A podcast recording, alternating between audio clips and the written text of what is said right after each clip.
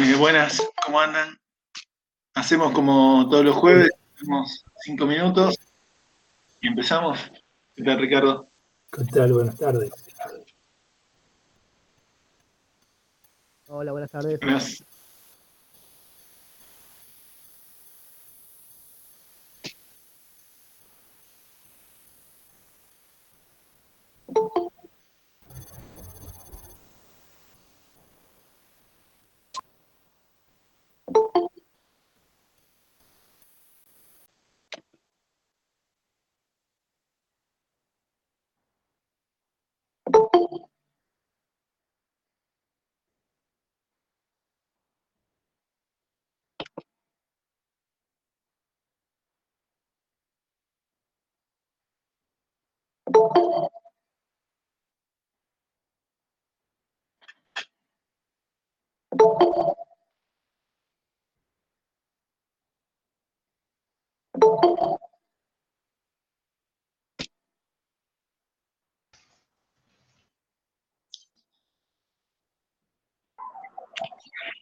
Hola, profe, ¿cómo va? Hola, ¿qué tal? ¿Cómo andan? Buenas, hola a todos.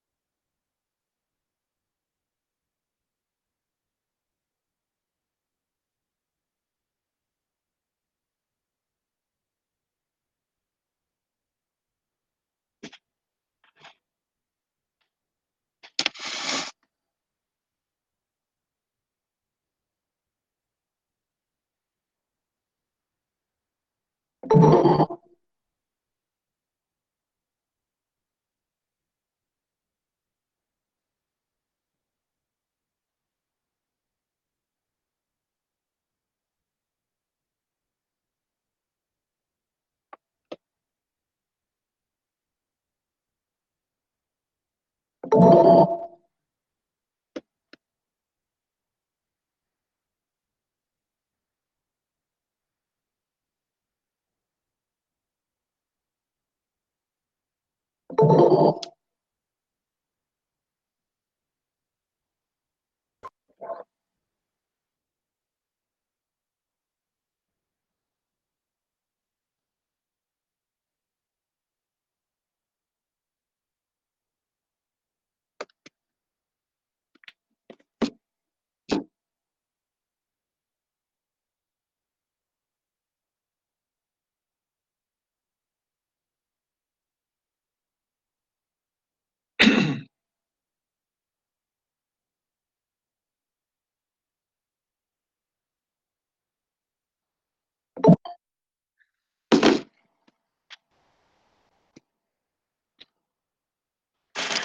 Bueno, si les parece, vamos empezando. Este, recién estaba viendo que se entregaron muy pocos trabajos de- del ejercicio que habíamos planteado. Yo no sé si, si es por falta de tiempo o por alguna dificultad en particular que pueda haber presentado el trabajo. Si es por falta de tiempo, no hay ningún problema. Si es debido a alguna dificultad, este, bueno, podemos conversarla. Profe, en el trabajo decía como fecha límite dentro de 11 días cuando lo había visto y calculo que será una semana más. Sí, sí, sí, sí. En realidad yo lo, eh, no sé si lo configuré bien, pero la idea es que la fecha de entrega era hoy, pero lo de, amplié la posibilidad de que lo puedan subir, creo que, no sé, 10 días más. Este, ah, porque, no, sí, yo me quedé con esa fecha y lo tengo, pero quería esperar un poco más para corregirlo o algo por si cualquier cosa, pero no sabía que era para hoy y no para esa fecha que decía. No, en realidad es lo mismo, pero este, eso obedecía que no se confundan con los contenidos, porque este, de algún modo ese ejercicio buscaba sintetizar este, los contenidos de la unidad 1. Y hoy vamos a estar empezando con la unidad 2, así que en realidad no pasa nada que no entreguen la semana que viene. Pero sí vamos a tener un desfasaje ahí en cuanto, en cuanto a los temas que vamos a estar conversando, nada más.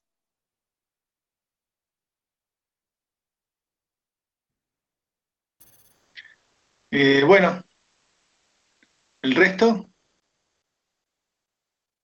Yo, lo voy haciendo por partes. Sí. O sea, un día llegué justo a ver la peli y ahora recién estoy poniendo, viste, como a empezar a, organizar un poco la información y qué sé yo, pero como yo trabajo, la verdad que por ahí se me complica, pero lo voy llevando. Está bien. Sí, sí, sí. Este, demanda. Bueno, ¿Vos, Nadia, te habías este, desmuteado para hablar? No, me pareció. Yo tenía una, una, en realidad con mi grupo teníamos una duda sobre una pregunta donde dice utilización de conceptos significativos para el análisis de los procesos narrados en la película. Eh, no se nos ocurrió que otros conceptos, digamos, más que sacados de los del texto y en, cuestión de comparación. ¿Está mal? No, no está mal. Este, nos estamos refiriendo a los conceptos que vimos a lo largo del año. Ok. Este, algunos que puedan ser utilizados y otros no. Este, algunos que sean. Yo puse significativos, pero la idea es que este, sean útiles para, para explicar o comentar la, película. A eso nos, estamos refiriendo, no a otra cosa. Ok. Eh, bueno, y en cuanto a lo de la fecha de la entrega, también teníamos entendido que era para el 24. Está bien, sí, sí, es lo mismo. Este, yo el jueves pasado creo que les dije que si podían entregarlo para este jueves estaba bien y que si lo hacían para el otro estaba bien también. ok, gracias, Nico. No hay problema. Bueno, ¿alguien quiere plantear algo más en relación con, el balance que hacemos siempre antes de, comenzar propiamente con los contenidos?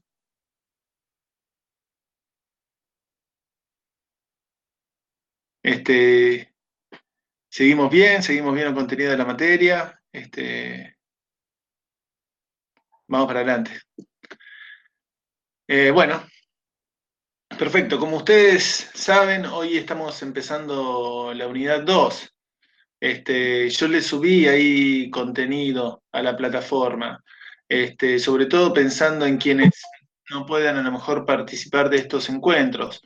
Este, la unidad 2 básicamente este, transita sobre los eh, conceptos de cultura que son característicos de cada escuela antropológica, con lo cual esta parte va a ser una parte, si se quiere, eh, más densa en lo conceptual, pero creo que desde un otro punto de vista quizás este, les, les aporte en cuanto a fortalecer eh, aquellos aspectos que tengan que ver con lo teórico.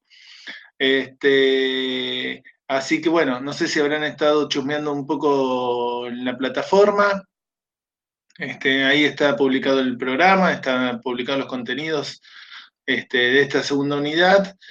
Y bueno, y el plan o la idea es tomar las clases que quedan de acá hasta el receso este, para desarrollar y concluir esta unidad y después sí, después del receso, tomar ese bloque de clases este, que nos queda en el segundo cuatrimestre como para dar lugar a, discusiones que tengan que ver con, problemáticas socioculturales más contemporáneas.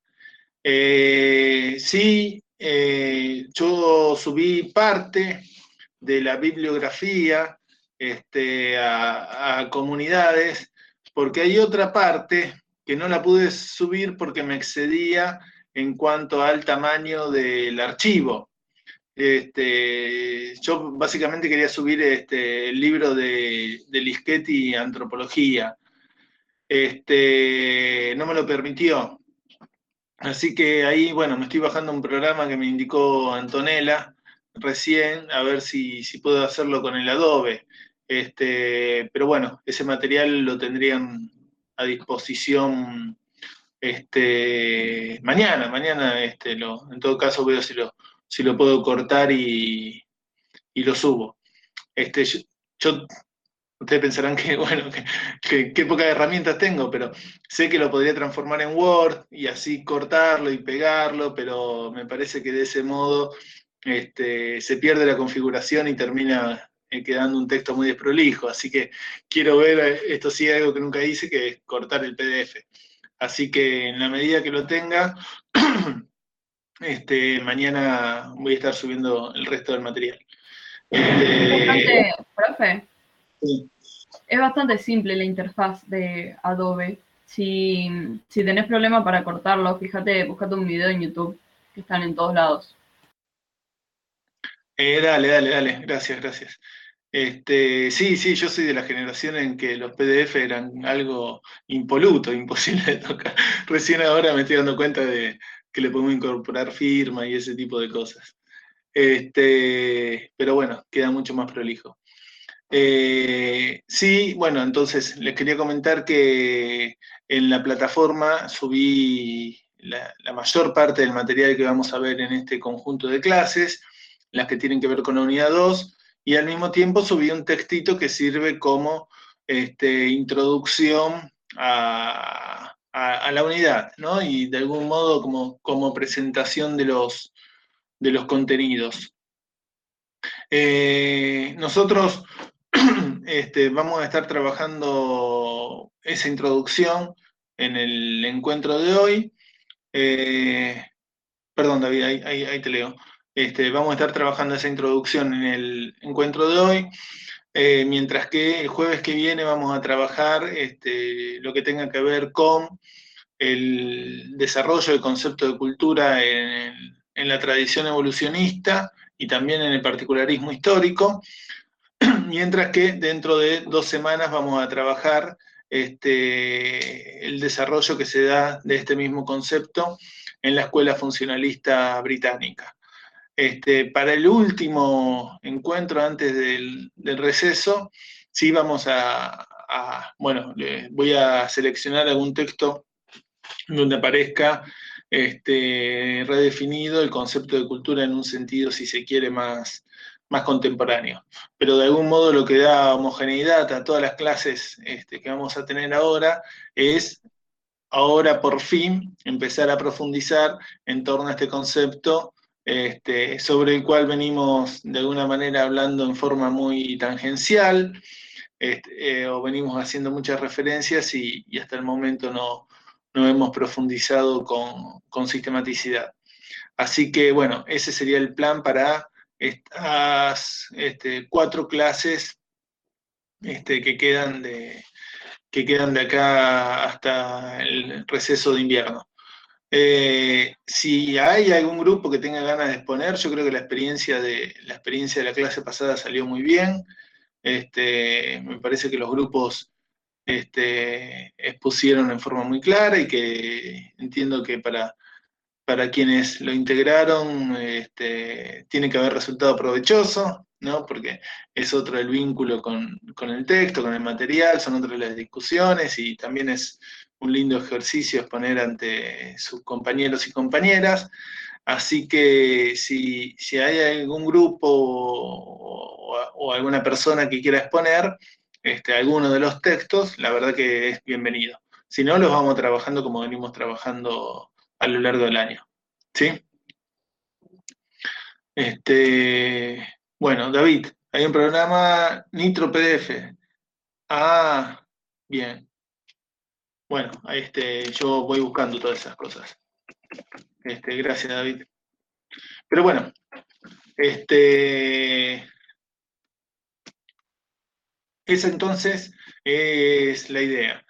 Eh, la clase que viene vamos a estar trabajando eh, los desarrollos que se dan de este concepto en la escuela evolucionista y en el particularismo histórico, y lo vamos a hacer siguiendo este, el texto de Denis Couchet, este, La noción de cultura en las ciencias sociales, que de ese texto va a ingresar como material obligatorio este, la introducción, el capítulo 1 y el capítulo 2, pero va a ingresar este, hasta la, introducción eh, entra completa, son dos hojitas, el capítulo 1 también, que tiene que ver con la genealogía del concepto de cultura, pero el, capítulo 2, que es el que más nos interesa, yo no sé si están viendo el texto este, en este momento, el capítulo 2 que refiere a la invención del concepto científico de cultura, ese capítulo lo vamos a ver solamente en los eh, puntos que tienen que ver con la formulación de Taylor y la formulación de Boas. Vamos a tomar hasta la página 28 en mi edición. Perdón, profe, ¿de qué texto? ¿De qué autor? de la noción de cultura en las ciencias sociales de Denis Couchet. Y a la vez nos vamos a apoyar también para el desarrollo de, este planteo, que de algún modo también nos va a servir como excusa para ver algunas cuestiones que hacen a, a las formulaciones más generales de estas corrientes, vamos a tomar como apoyo del texto manual de Mirta Lischetti, Antropología, los artículos y partes que tienen que ver con la escuela particularista y, este, bueno, y la escuela funcionalista, pero eso va a ser para dentro de, 15 días. Eh, en este caso, para la semana que viene, estaríamos tomando entonces, o sería importante que en todo caso lean, del texto de Denis Couchet, este, el, capítulo 2, pero hasta eh, el punto en que empieza a hablar de este, la idea de cultura en los fundadores de la etnología francesa. Hasta ese punto, sí, hasta la 28, al menos en mi edición es hasta la 28, Leo. Y solamente con que, a ver, este, entra todo, pero si estamos escasos de tiempo, sería bueno que lean este, ese capítulo 2. Y como apoyatura, podemos tomar el capítulo que refiere al particularismo histórico este, en el manual de Lischetti, que yo lo, voy a subir este, mañana pasado este, a la plataforma, y también le subí el texto de Taylor, que este es el capítulo 1 del libro Cultura Primitiva, pero que también ha sido editado como La Ciencia de la Cultura, que es un texto fuente, que yo lo subí principalmente para que tengan contacto con el texto fuente, este, y es un texto significativo en la medida en que este, de algún modo representa una de las primeras reflexiones que se da en forma sistemática en torno a la búsqueda de definir en forma científica el concepto de cultura. Este, la idea es que lo, que lo miren. ¿sí? Es un texto que sigue una narrativa evolucionista, con lo cual se van a encontrar que van a abundar ejemplos, este, que va a ser, si si se quiere, va a estar escrito en un, en un registro que va a ser sumamente general, este, un texto muy diferente a, si se quiere, estos textos en donde estamos trabajando con comentaristas o con un formato más de, manual, que la verdad que a, nosotros no es el que más nos convence, pero este, dadas las limitaciones que tenemos este año y dado también las limitaciones de calendario, por ahí es lo que más nos sirve como para tener un panorama este, respecto de lo que significa la antropología. Eh, pero el texto de Taylor, en ese sentido, es un texto que podrían consultar, que pueden consultar. ¿sí? Y es importante en la medida en que en ese capítulo va a aparecer la primera definición del concepto de cultura en un sentido antropológico. Así que desde ese punto de vista es muy significativo. ¿sí? Pero este, vale hacer este, todas esas aclaraciones respecto al, tipo de literatura que es. Este, es un texto de, de 1871. Así que, bueno, este, va, va a implicar este, hacer ese ejercicio. Los otros son este, textos más contemporáneos elaborados por comentaristas. Así que, bueno, este, yo creo que con, esas, con esos materiales estamos en condiciones de, afrontar la discusión en el encuentro que viene. Si algún grupo quiere preparar, ya sea la noción de cultura en la escuela evolucionista, me avisa y puede tomar en ese caso la, parte, la primera parte del capítulo 2 de Couchet y el artículo de Taylor. Este, y si alguien quiere preparar este, la noción de cultura en, el particularismo histórico norteamericano, también me avisa y tomamos esa segunda parte del segundo capítulo de Couchet este, y también el artículo de este, Josefina Martínez y Claudia Hernández que aparece en la compilación de Lischetti. Así que bueno, ese es el plan. Este, para, el encuentro de hoy, este, en realidad el plan es mucho menos ambicioso. Este, lo que de algún modo buscamos es ratificar este, algunas de las cuestiones que, venimos charlando respecto de, sobre todo, la significación que asume este concepto para la antropología. De alguna manera es el, es el concepto que distingue. Este, es el concepto que distingue a la disciplina, este, es el concepto central este, en ese sentido, este, en, la, medida en que este, en torno a este concepto vamos a encontrar una serie de derivaciones teóricas que están asociadas a su misma definición, por eso es tan importante que tengamos precisión respecto de cómo definimos este concepto, porque este, esto quizás lo vayamos a ver con más claridad este, en los próximos encuentros, pero de acuerdo a la definición que hagamos, nos vamos... Ah, pero de, acuerdo a la definición que hagamos, nos vamos a encontrar con eh, metodologías asociadas a, la misma forma de definición del concepto de cultura, con forma de abordar y pensar problemas que son este, significativos en términos sociales. Eh, nos vamos a encontrar con que hay todo, cada escuela este, no solo va a proponer este, un concepto de cultura propio, sino que también vamos a encontrar un armado conceptual que va a ser asociado a este concepto. Así que de allí el interés este, que vamos a poner en, revisar, definir y, tomarnos el tiempo como para poder observar este, cómo lo hace cada escuela.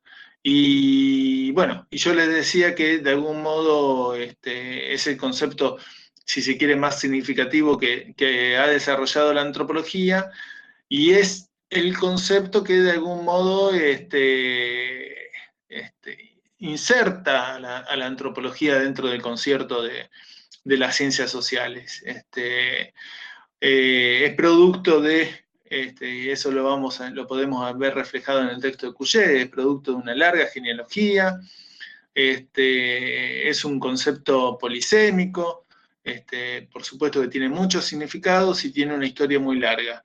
Este, en el campo de la antropología empiezan las primeras definiciones que buscan este, entenderlo con cierto grado de cientificidad, este, pero al mismo tiempo que, buscan entenderlo con cierto grado de cientificidad, se está pensando también en discusiones que tienen que ver con cuestiones que son muy caras para la antropología, que nosotros venimos viendo eh, a lo largo de estos encuentros, como por ejemplo la cuestión de la diversidad, la cuestión de la diferencia.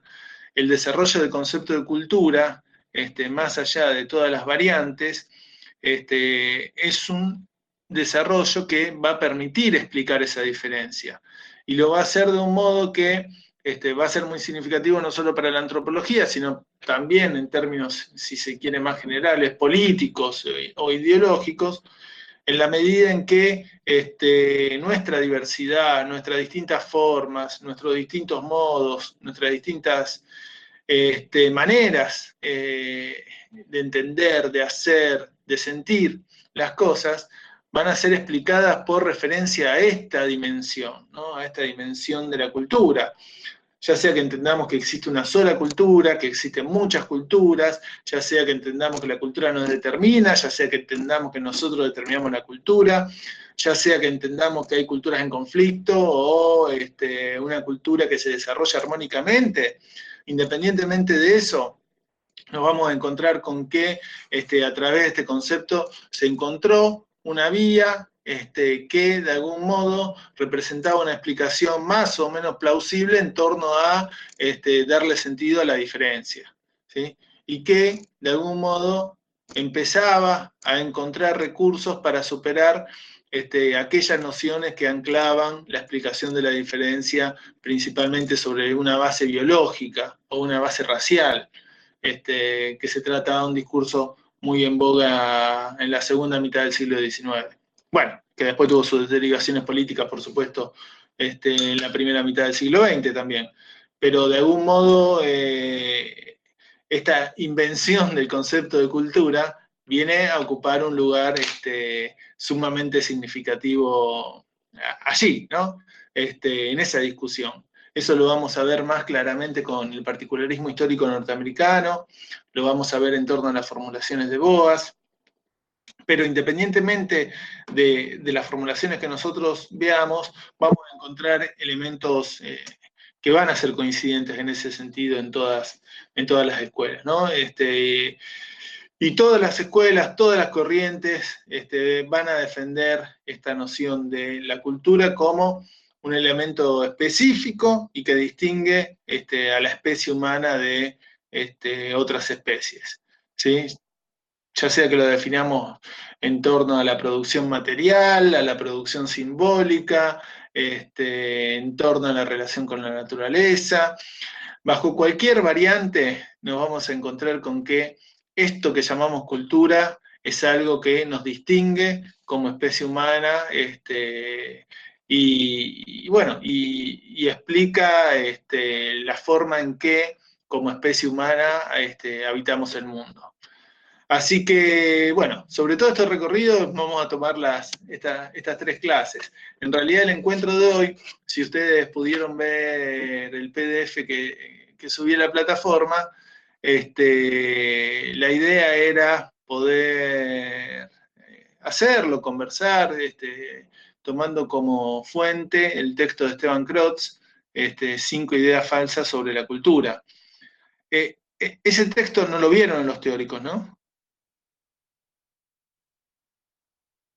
Bien. No, profe. Bien, bien, gracias. Eh, este texto este, es muy sencillo. Eh, ¿Lo leyeron? ¿Lo pudieron leer? Es muy, sí, es muy sencillo, muy agradable, este, pero tiene y, y va, ¿Qué quiero decir? Es un texto que a pesar de su simpleza no quiere decir que no, tenga densidad teórica, ¿no? ¿no? quiere decir que el autor no tenga una capacidad de síntesis que en un punto es, muy, muy valiosa, ¿no? Este, y es un texto que este, para, es conciso en las ideas, pero es claro también en el desarrollo de sus ideas. Y es un texto que la verdad que viene fantástico este, para este, hacer una introducción al desarrollo del concepto de cultura. Porque después de leer este texto, más o menos sabemos este, de qué trata, por la negativa, ¿no? pero por más que sea a partir de lo que no es, eh, o a partir de definiciones que son incorrectas, nos empezamos a hacer una idea de este, cómo se entiende la cultura este, en un sentido antropológico. Por eso la forma en que define esas, esas ideas falsas creo yo que, que, bueno, que mucho que ver con este, los usos, las características que tiene este concepto en la forma en que habitualmente lo podemos reconocer, y el trabajo que se toma Crotz es este, de algún modo muy significativo en el sentido de que sin asumir ninguna definición, porque si ustedes, si ustedes este, lo pudieron ver se habrán dado cuenta de eso, sin asumir ninguna definición se va tomando el trabajo de desandar todo aquello que está mal en el uso eh, propio del sentido común en torno del concepto de cultura.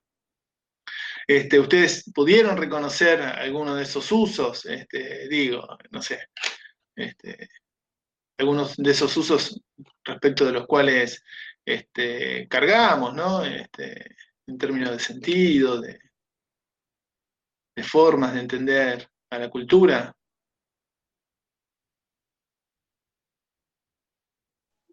A mí,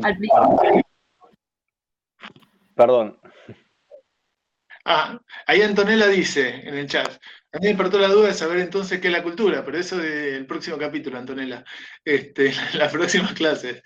Eh, hoy, en todo caso, nos contentamos con saber qué no es o cuáles son las definiciones incorrectas en torno a la cultura. Las próximas clases vamos a empezar entonces, y por eso decía que a nivel introductorio era, un texto que, que justamente despierta esto que estás diciendo vos.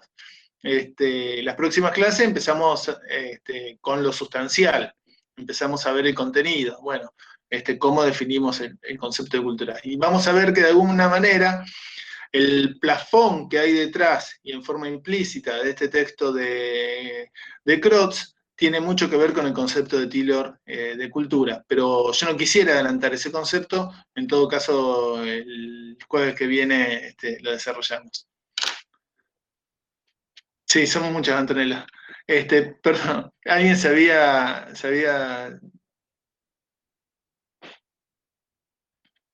Alguien iba a hacer una pregunta, ¿no? No, yo iba, iba, a hacer un comentario en base al, a lo que estabas preguntando antes, profe. Dale. Eh, no, no, no. Simplemente que cuando mientras lo leía, digamos, me, me, hizo recordar en muchas de las partes, digamos, todo esto de, qué sé yo, digamos, me hizo recordar mucho, digamos, llevarlo a la parte de, analizarlo como las sociedades, digamos, cómo se rebajan unas a otras, digamos, cómo esto de, de, uno que es parte de una cultura no, no, lo, no se asume así y se compara con, entre comillas, culturas que dicen, se, expresan como superiores y demás, pero eh, un poco, digamos, a la cultura que que yo, digamos, la, percibo, va, se percibe mucho, digamos, en eh, los países más eh, colonizados, si podemos decir. Esto de eh, la cultura europea es superior, son otras costumbres, nosotros acá tal cosa y mirá a ellos allá, cómo lo resuelven y demás. Simplemente, digamos, cada idea falsa de cultura que iba leyendo me, me transmitía un poco a eso, más que nada. Este, tal cual, Ariel. Y, fíjate, yo estaba pensando cuando te escuchaba, que acá tenemos un primer elemento, que, a ver, que, no consiste quizás en otra cosa que en reconocer lo cargado que está el concepto de cultura. Me parece que lo cargado en el sentido de lo denso que es, porque por algún, motivo, por algún motivo u otro es un concepto que usamos, este, que usamos cotidianamente. Y es un concepto que se usa también, y en ese sentido tiene un sentido político el concepto de cultura, los usos y recursos del concepto de cultura. Con lo cual no es solamente polisémico, sino que tampoco es neutro. No, es, un término más. Y sí es un término que podemos reconocer este, en el uso cotidiano en distintas distancias. Pero este, me parece que esa misma recurrencia esa insistencia en apelar a la cultura, como decís vos, como un elemento diferenciador en algún aspecto, que separa, ¿no? La cultura en, algunos usos separa, separa una cosa de la otra. Este, nos está hablando de que se trata de un concepto que este, tiene una dimensión política este, muy significativa. en ese Sin ir sentido. más lejos, está, la, está la, la carrera nueva esta, gestión cultural, por ejemplo, ¿no? O cuando, por ejemplo, lo- la municipalidad hace eventos de cultura o eventos culturales, ahí ya están definiendo cultura por sí mismos, eh, decidiendo qué van a tratar en ese tipo de actividades y demás, por ejemplo. Sí, es verdad. Pero al mismo tiempo, en, en- el uso popular de alguna manera es un término vacío, ¿no? Porque cada uno lo llena de, significación dependiendo de la subjetividad de cada uno. Todos decimos cultura, pero no para todos significa exactamente lo mismo. Y tal cual, David, dependiendo de nuestra concepción, de nuestro esquema de percepción, y dependiendo también del momento, de la situación, este, con quién estamos hablando, este, nuestros interlocutores, este, vamos a recurrir a una definición u otra del concepto de cultura. Este, pero sí es cierto también esto que dice Antonella. Este, no y creo que Crotz también lo dice en el texto, no solamente es un concepto que tiene un uso apropiado por este, el sentido común. No solamente se trata de un concepto que tiene un uso apropiado por determinadas construcciones políticas, sino que también tiene un uso apropiado por este, otras este, disciplinas del campo de las ciencias sociales, que quizás este, recurren a él este, con un sentido más laxo eh, que el que vamos a, trabajar eh, en estas clases, ¿no? donde vamos a intentar definirlo con, con precisión. Muchas veces mismo en el campo de la historiografía aparece el concepto de cultura como un concepto que este, no tiene necesidad de ser definido, ¿no? Y, y hace referencia a distintas cosas. Bueno, nosotros vamos a tratar en estos cuen- encuentros de que este, de algún modo ustedes sepan reconocer este, todo este bagaje que hay detrás de una definición que en principio puede ser tan, tan sencilla, tan simple como el concepto de cultura. Eh, ¿Quieren que repasemos? A mí me preocupaba algo que me parece que también tendría que quedar en claro luego que terminemos con esto, con este capítulo, eh, cuál es el hecho de que eh, si bien es cierto que puede existir una cultura eh, argentina, por llamarlo de alguna manera, también es cierto que puede existir una cultura impuesta por los grandes poderes que gobiernan el mundo inevitable inexorablemente. Entonces, bueno, eh, saber discernir y distinguir y elegir eh, cuál es el concepto de cultura nuestro, como, como argentinos, como rosarinos, como, como bueno, como, como habitantes de este pedacito de tierra. Sí, Ricardo, y de algún modo me parece que es el ejercicio que está planteando Crotz, ¿no? Como conclusión, este, poder discernir entre esos elementos culturales. Este, si quieren, vamos viendo cada una de estas este, definiciones falsas, que me parece que, en un punto me parece que abren a reconocer ejemplos fácilmente. Eh, por ejemplo, la primera, ¿Alguien quiere mencionarla, desarrollarla? ¿Y encontrar algún ejemplo?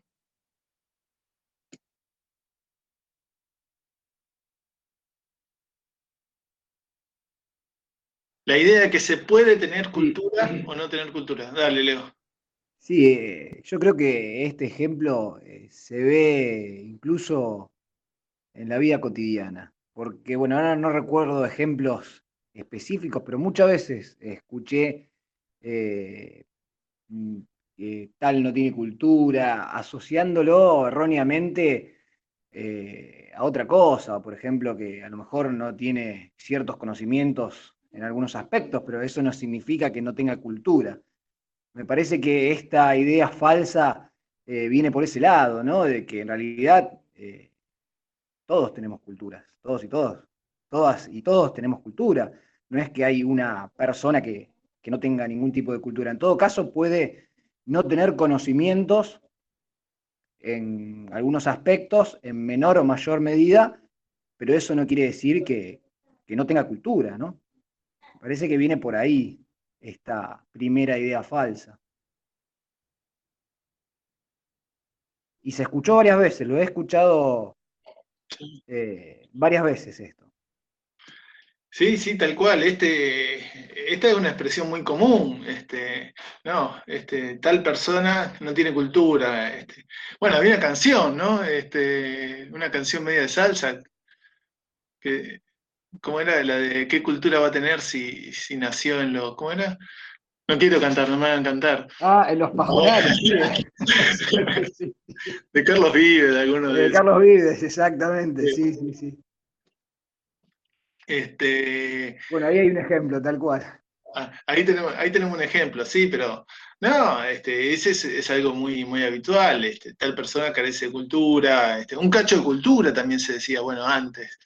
Este, por ahí yo estoy bastante a destiempo en estas cosas. Pero sí me parece que. ¿Quién? Sí.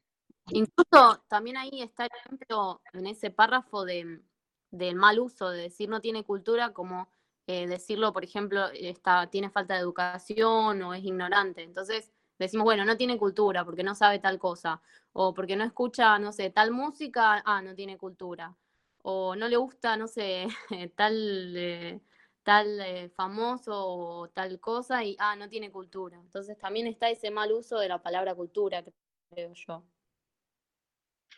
Mal uso de la palabra cultura, muchas veces asocia a la ignorancia o en otros casos, como decís vos, Leonela, se utiliza para simplemente eh, menospreciar a alguien que, no tiene las costumbres de, uno, bueno, en este caso musicalmente, por escuchar eh, algún tipo de, música, ¿no? Que, no coincide con, en este caso con, la que escucha esta persona que, le dice eso. tal cual, tal cual. Acá lo que hay que desacreditar es esa idea de que la cultura es casi una suerte de cosa que yo me puedo poner o quitar o que puedo adquirir este, a mi antojo. Esa idea de que este, la cultura es, no sé, eh, es un auto, no sé, tiene auto o no tiene auto. No, la cultura es un tipo o comprende un tipo de fenómenos que es más complejo en este punto de vista. Y ahí, Antonella, estoy viendo el chat y Antonella Díaz está, encima son Antonella Dolce y Díaz, son las dos con D, eh, está planteando este, que la idea de cultura es una forma de vivir y que este, tenemos la idea de que la cultura es una forma de vivir y no que es innata del ser humano. Y ahí hay una observación respecto de esta, de esta última expresión que, está planteando Antonella. Este, eso sería inexacto en el sentido que lo está planteando Krotz. ¿Pero por qué? ¿Por qué podríamos decir? Yo entiendo el sentido, este, a dónde está yendo. Este, pero ¿por qué Krotz en este caso no estaría de acuerdo con esta idea de que es innata este, al ser humano? ¿Qué habría de incorrecto ahí? Porque no es algo que nace con el ser humano, no es un órgano propio del ser humano, sino que es un constructo social que uno va aprendiendo eh, estando sumergido en un pueblo, en una ciudad, en una nación o en un contexto cultural determinado. Por eso es diferente la cultura de país a país o incluso mismo de a veces de pueblo a pueblo, porque no es algo que venga propio con el ser humano ya de por sí, como el corazón o, algo que, o, algún otro órgano. Claro, claro, ahí, ahí, ahí David precisaba, y ahí está bien Antonella lo que estás poniendo en el chat. Este, no es innato en el sentido de que no eh, se transmite por herencia biológica la cultura. Este, si no estaríamos cayendo, fíjate, ¿por qué es importante hacer este señalamiento? Pues si no estaríamos cayendo este, en aquellos planteos biologicistas o racistas que entenderían que este, hay una cultura determinada para pueblos determinados o para constituciones biológicas, genéticas determinadas.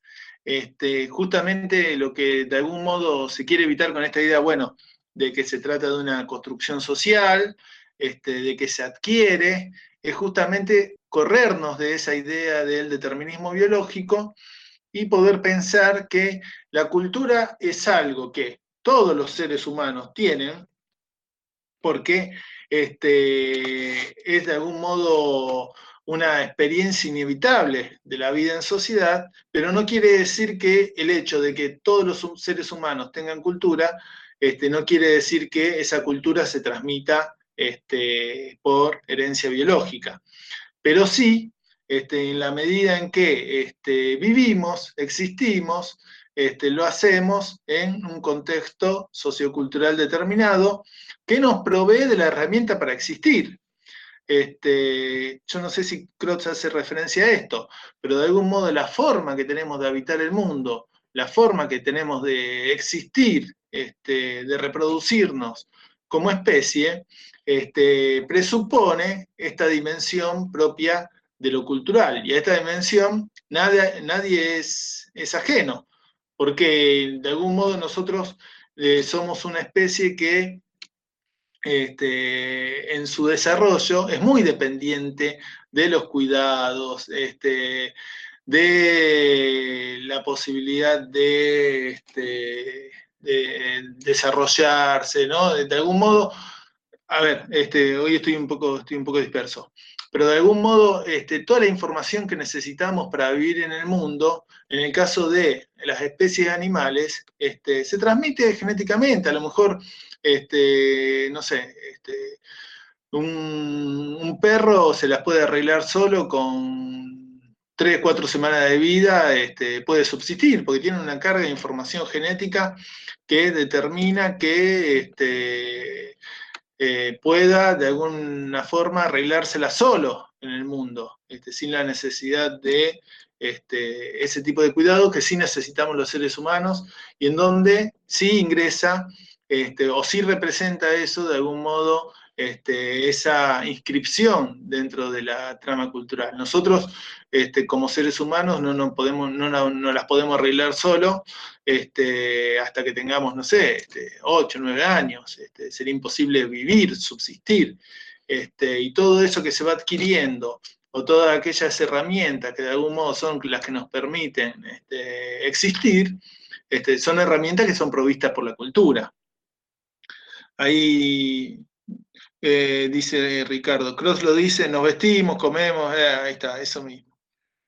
Este, ¿sí? este, es imposible pensar cómo hacemos frente a cuestiones que tienen que ver con nuestra existencia biológica por fuera de la cultura. ¿no?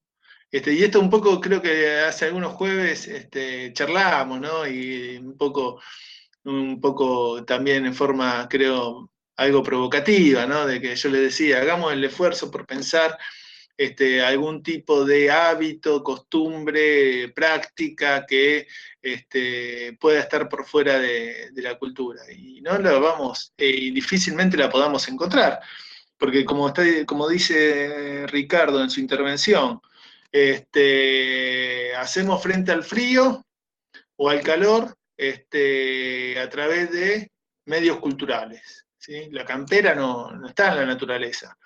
Este, comemos este, o mantenemos el organismo vivo con alimentos a través de medios culturales, en la medida en que este, eh, lo hacemos, no sé, comemos pizza, hamburguesa, en fin. Es una necesidad que es biológica, la de alimentarse, pero que reproducimos o que resolvemos o que respondemos a través de medios culturales etcétera, etcétera. Son todos hábitos que de algún modo son, son adquiridos, sí, Ricardo.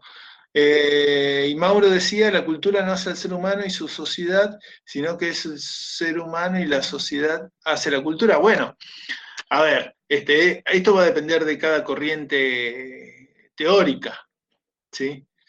Este, a ver, ¿dónde ponemos? Quizás sociedad como tal no entre en este juego, pero sí este, puede ser una tensión reconocible pensar si es la cultura la que hace a los sujetos o son los sujetos los que hacen la cultura. Eso va a ser una cuestión que distintas corrientes, Mauro, van a responder de distintas maneras. ¿Sí? Aquellos que de algún modo eh, se escriben más en una tradición esencialista o que van a poner más énfasis en las costumbres, aquellos que nosotros de algún modo vimos más este, asociados a la tradición del romanticismo en un punto, este, van a suscribir a la idea de que nosotros como personas somos expresión del medio cultural en el que vivimos. De modo que hay una dimensión este, que nos preexiste, que nos precede y que nos forma como sujetos. Y que de algún modo este, lo que nosotros pensamos, sentimos, creemos y vemos es la, expresión de una continuidad histórica este, mucho más profunda que nosotros mismos. Por ejemplo, todos los que van a opinar o van a suscribir a la idea de pueblo, de nación, todas esas tradiciones van a entender dentro de esa discusión que está planteando vos, qué es lo que preexiste la cultura. Por otro lado, todas las, este, o, van a poner énfasis en la cultura como tal.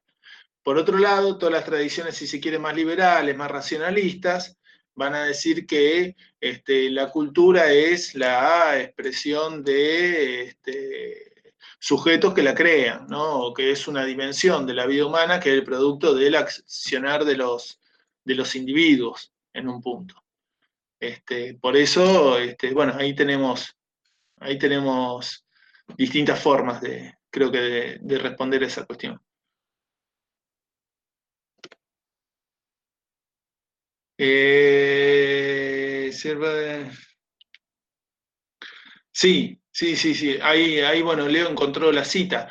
No hay forma de, escapar de la cultura. Este, en, la medida en que, en que somos seres humanos, este, eh, vivimos en contextos culturales, ¿no? Y fuimos, este, ya sea que pensemos o pongamos el énfasis en que nosotros hacemos la cultura o que la cultura nos hace a nosotros, en cualquier caso, este, vivimos, este, existimos en contextos este, culturales, ¿sí? En relación con eso no hay...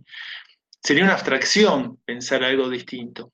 Sería una abstracción, por eso dice Krotz, pensar este, alguien sin cultura, es inimaginable pensar a alguien que no tiene cultura. Cuando hacemos referencia, como decía, creo que Leo antes, este, a esta idea este, en la cual personas sin determinados conocimientos este, son definidas como personas sin cultura, en realidad este, lo que no estamos reconociendo es que, este, bueno, que, esa persona participa de determinadas redes de sociabilidad, que esa persona este, se comunica con otros, recurre al lenguaje, tiene un hábitat, tiene creencias, valores, tiene una idea del mundo, no sé, tiene determinado sentido de lo estético, del goce, de, en fin, de, todos los componentes que, se asocian a la cultura, solamente que no son asociados con aquellos conocimientos que nosotros valoramos. Entonces, a partir de eso, es que definimos que alguien puede no tener cultura. Bueno, pero ¿estamos con esta primera? Y ya vamos a ir avanzando sobre, sobre esa cuestión del clasismo a la cual hacía referencia Ariel antes. La segunda, esta es bastante extemporánea. Este, dice, la segunda idea falsa plantea que hay una jerarquía natural entre culturas y entre subculturas. ¿A qué está haciendo referencia con esto Crotz? Digo que es extemporánea porque la idea de subcultura era una idea que estaba bastante de moda en la década del 90, pero que se fue, se fue abandonando esa idea porque la misma noción de subcultura te está hablando de que hay una cultura, está, está estableciendo una jerarquía. Este, así que es una idea que se fue, que todo el mundo fue abandonando. Este, pero alguien quiere. ¿Puede ser, profe, que, que sea también relacionada con lo que fue el eurocentrismo? Claro, ¿En qué sentido? no fue. o sea, su cultura era, perdón, Anto. su cultura era en ese momento el centro porque también era un auge para, para todas las ciencias, para bueno, para la, el surgimiento de diferentes métodos científicos, etcétera, que fueron como los primeros, por así decirlo. Lo mismo después Estados Unidos y se quedaba atrás del resto, que era de las otras culturas, no era que no existían, sino que las veían como inferiores o, o como subculturas, las veían.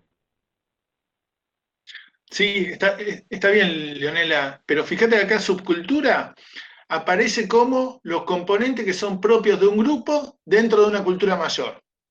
El asunto es que sobre esas subculturas también se puede establecer una jerarquía, porque como vos bien decís, el origen este, en torno a pensar que hay culturas mejores que otras, o que las culturas se pueden clasificar siguiendo una escala jerárquica, este, tiene que ver en principio con el eurocentrismo. El, concepto de cultura se inventa en Europa, como decís vos, se desarrolla en Estados Unidos, y también se asocia a esto que planteaba también un poco Ricardo antes, ¿no? a que existiría entre distintas culturas nacionales este, una jerarquía. Habría algunas que son mejores que otras por tal y tal motivo. Ahora, esa jerarquía también se aplica al momento de considerar los componentes de una misma cultura. ¿no? Por ejemplo, si este, siguiendo esta lógica habláramos de este, la cultura argentina, podríamos decir, digo, estoy haciendo una abstracción acá, podríamos decir, este, la cultura argentina está compuesta por distintas subculturas. No sé, la juvenil, la barrial, este, la metropolitana de Buenos Aires, la del noroeste, este, la subcultura de los ferroviarios, la subcultura de los metalúrgicos, la subcultura de los docentes, la subcultura sindical, la subcultura de los CEOs, no sé, podríamos encontrar la subcultura del folclore, podríamos encontrar muchas subculturas. Este, lo que está también poniendo en cuestión Crotz acá es que este, respecto de estas, estas subculturas que podemos identificar dentro del marco de una cultura mayor, este, también es imposible establecer una jerarquía. Este, no sé si, si vos, Antonella, quería desarrollar algo en ese sentido, o plantear algo en ese sentido. No, iba a decir, en realidad, originalmente iba a decir algo que ahora voy a pasar a comentar, pero después estaba pensando en otra cosa.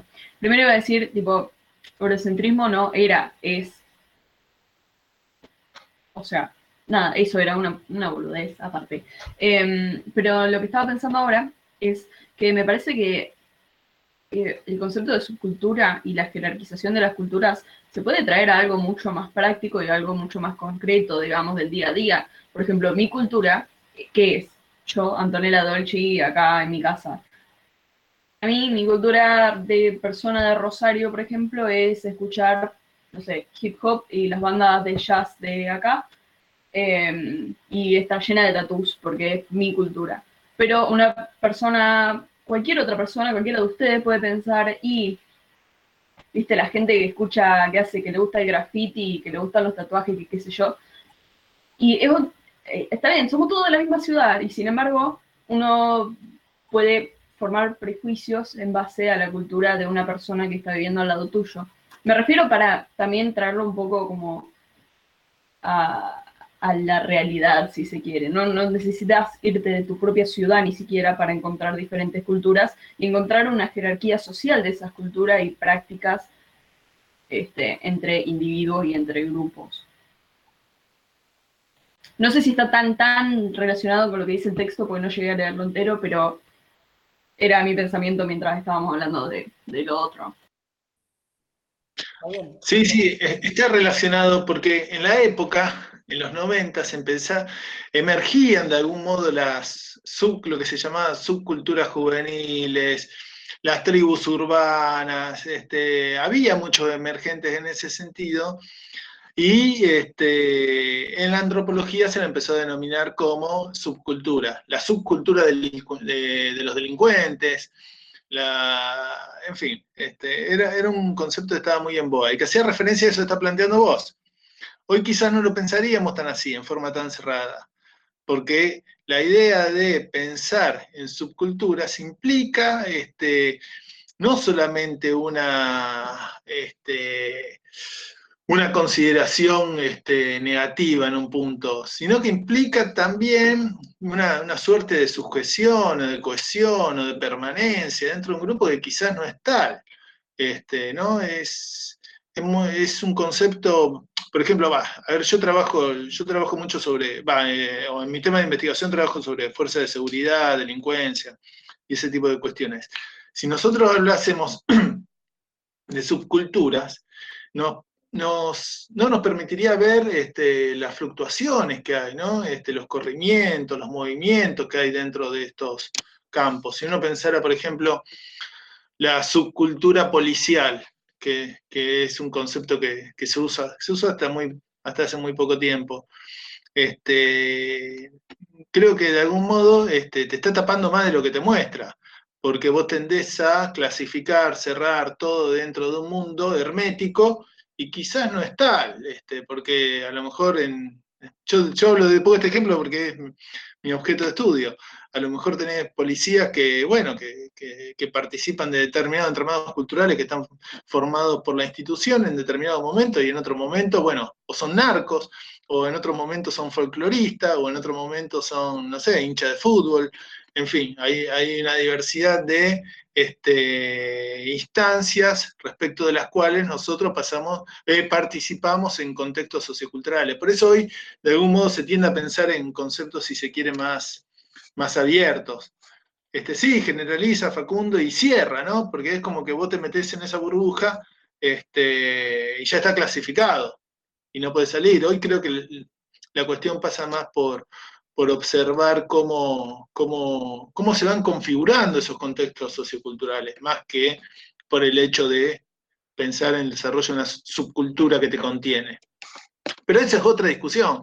Esa es otra discusión que nos vamos completamente. Sí, David. No, digo, pero es lo mismo pensar en estos procesos individuales de identificación, que por general son momentáneos, como alguien planteaba en el, chat, ¿no? La cuestión de, los floggers, de lo emo. Yo pensaba, eh, en relación a lo que dice el texto, ¿no? Eh, cuando se hablaba, cuando empezó a surgir la cumbia villera, que se la planteaba como la, baja eh, en relación a otros géneros musicales, como podría ser la cultura alta, pero eso son, me parece que son, tiene que ver más con un proceso de identificación que es casi psicológico, antes que con las construcciones sociales que requiere la cultura. Me parece, no sé, digo.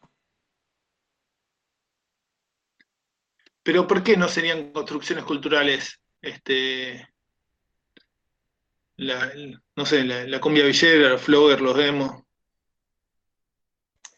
No, sí, son, eh, son, son eh, de alguna forma construcciones culturales, pero digo, me parece que son más, que están más relacionados con los procesos propios de, identificatorios del ser, del ser humano, me parece que son más individuales en ese sentido, mm. eh, más que culturales, pero lo, estoy pensando ahora, no es que, lo, esté afirmando, digo.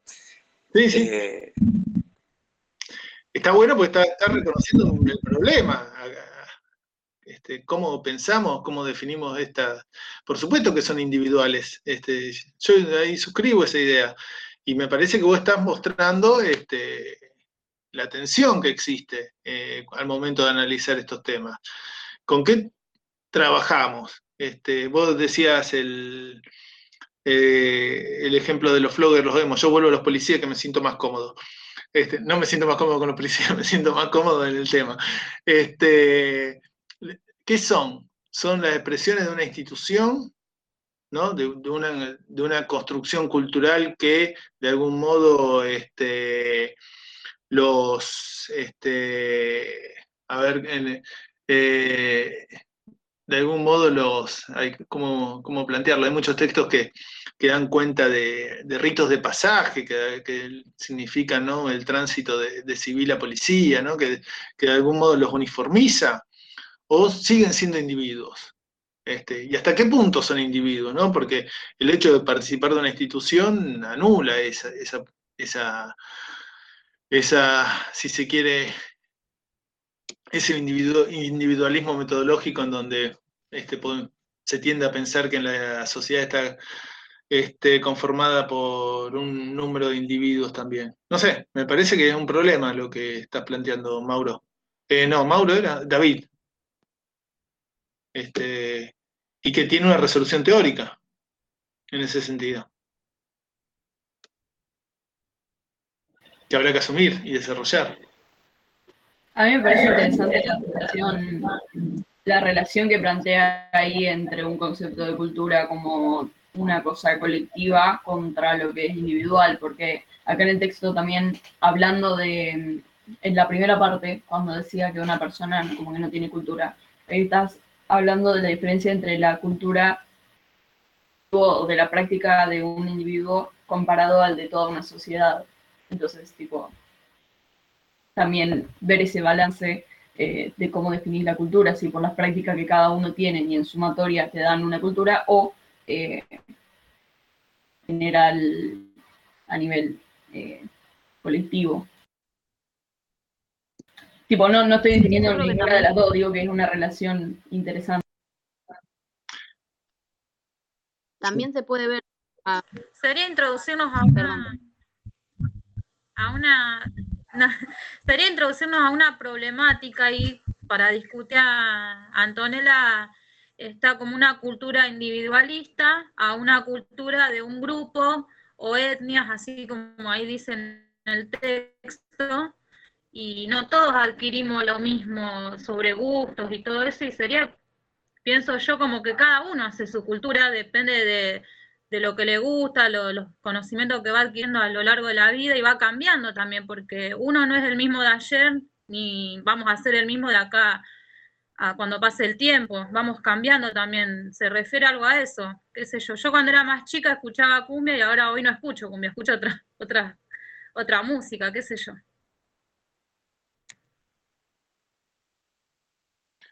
Eh, sí, Leonela iba a decir algo.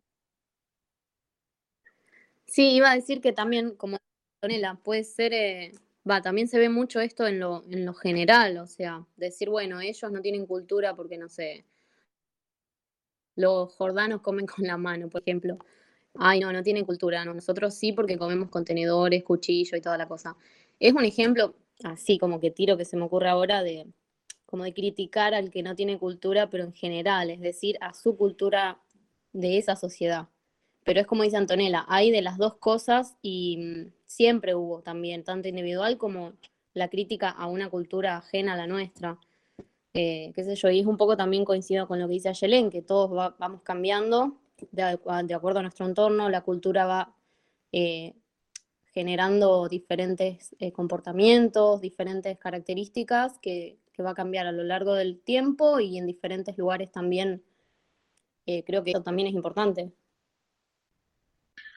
Eh, tal cual, tal cual. La verdad que a mí me parece un problema interesantísimo que lo, planteemos así. Sí me parece que estamos avanzando este, mucho.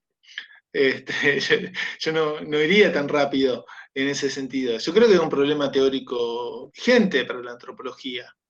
La, antropología trabaja con individuos, este, en última instancia. Estamos entrevistando y trabajamos y hacemos campo con individuos.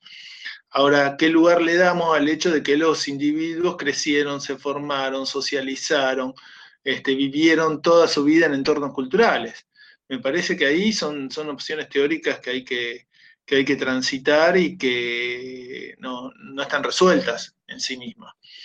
Este, pero todo esto que estamos viendo acá es, si se quiere, mucho más, esquema mucho menos complejo en ese sentido. Yo no quiero que nos compliquemos la vida.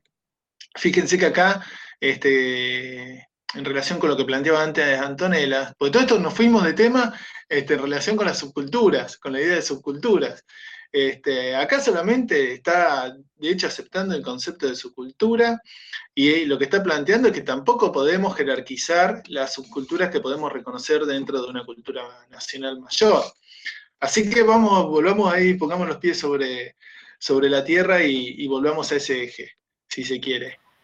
Así es más entretenido, porque tenemos curioso a ver con el popurrí de cosas, ¿me entendés? Si no, nos aburrimos. Sí, yo, yo me entretengo, la verdad, también. Este, pero bueno, pero. Sí, si, todo es interesante porque es interesante porque siempre surge algo nuevo como para definir tantas subculturas, porque el humano siempre va eh, inventando, va sacando cosas nuevas y el que lo adquiere, que le gusta, lo adquiere y el que no, no. Y sería como infinitas de subculturas si vamos a ver una ciudad que está lleno de gente que tiene distintos gustos. Sí, sí, tal cual. Y yo coincido con eso, porque para mí, por ahí está, entro en discusión con lo que planteaba antes David o Mauro, no, me acuerdo. Pero para mí la idea de subcultura, todo esto fuera de programa, pero refuerza las fronteras, creo que, traza límites, fronteras donde en un punto pueden que no, que no existan, sin caer en la idea de que somos individuos libres que vamos consumiendo este, bienes culturales este, a nuestra elección, este, que no estamos determinados por nada, sin caer en esa idea. Creo que la, idea de subcultura oculta más de lo, que, de lo que nos muestra. Pero, no sé. Me parece que no me expresé del todo bien. Lo que yo quería plantear no es que la, cuestión de la subcultura, sino que para mí, desde mi concepción de cultura personal y, casi lega, eh, tiene que ver más con los procesos de sujeción del sujeto a la comunidad y que eso sí, se puede cristalizar en diferentes gustos, en diferentes apropiaciones personales e individuales. Eso no se puede jerarquizar, a eso quería ir, cuando decía, por ejemplo, lo de la que, durante un momento se, se, concebía, ¿no? A la cumbia villera como, como baja cultura y a la otra música como la alta cultura, pero que en realidad son formas de cristalización de historias personales, historias culturales, historias de, las comunidades, etcétera, y que por eso mismo no se puede jerarquizar. Que quizás no, me expresé del todo bien antes, por eso eh, vuelvo a intervenir. No, sí, sí, está claro, está claro lo que planteabas. Este, pero por eso, me parece, la verdad que es una, discusión muy interesante. Este, acá Crotz se está limitando a decir, bueno, si reconocemos que en un conjunto nacional este, hay una serie de subculturas, difícilmente podamos encontrar un criterio objetivo como para determinar cuál es mejor y cuál es peor. Eso es lo, que está diciendo Cross. No hay nada en los contenidos culturales propios de la cumbia villera que digan que este, como cultura es peor este, o más baja que la cultura vinculada a las artes clásicas. No sé, este, el argumento de, Cross pasa por ahí. Y plantea, de hecho, esto que decía Antonella en un comienzo, a ver si volvemos también. Este, todas estas cuestiones son una derivación, si se quiere, de la mentalidad eurocentrista que clasifica este, las producciones culturales europeas, o bueno, en el último tiempo las estadounidenses, como producciones culturales que son mejores que las propias del, de, otros países. Me parece interesante tener presente una idea que aclara mucho. Los grandes músicos, a los cuales hoy podríamos calificarlo de música clásica, donde uno piensa eh, en una primera idea que tiene que ir a escuchar a un gran teatro con una gran acústica, eh, han sido duramente eh, criticados en su época y después de su época. Es decir, ellos tampoco encajaban en los moldes de lo que podríamos decir no encaja el molde de la cumbia, eh, si de eso se trata. Y entonces también entendiendo esa, esa crisis que se daba, cuando se, escuchaba al gran músico que, hoy consideramos gran músico y que era criticado en su hora, eh, también vamos a entender mejor por qué se critica determinada música que no gusta al 100% de la población. Es decir, eh, se pueden hacer paralelos que nos permiten entender por qué hoy pasa lo que pasa, porque antes también pasó lo que pasó, con lo que consideramos que es lo excelso, por lo menos en cierto grupo que podría criticar a la cumbia. Me parece que está claro y, aclara mucho la idea, ¿no? Como que se pasa de generación en generación, ¿no? Es como que lo que en el pasado antes no se gustaba, eh, ahora eh, más o menos se fue gustando, y ahora, por ejemplo, lo que se gusta, más adelante no se va a gustar también.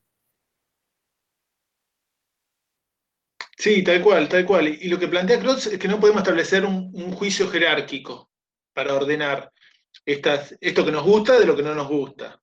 Este, no hay nada en su formulación que diga que una cosa es mejor que la otra. Si él reconoce que hay distintas calidades, ¿no? Porque, a ver, es, un hecho que si, no sé, tomemos una misma subcultura, este, que Charlie García, este, no sé, las canciones de Charlie son de una calidad distinta a las canciones de Callejero, por ejemplo, sin herir ninguna, nos puede gustar más una u otra, pero en términos de de, obra artística este, son diferentes.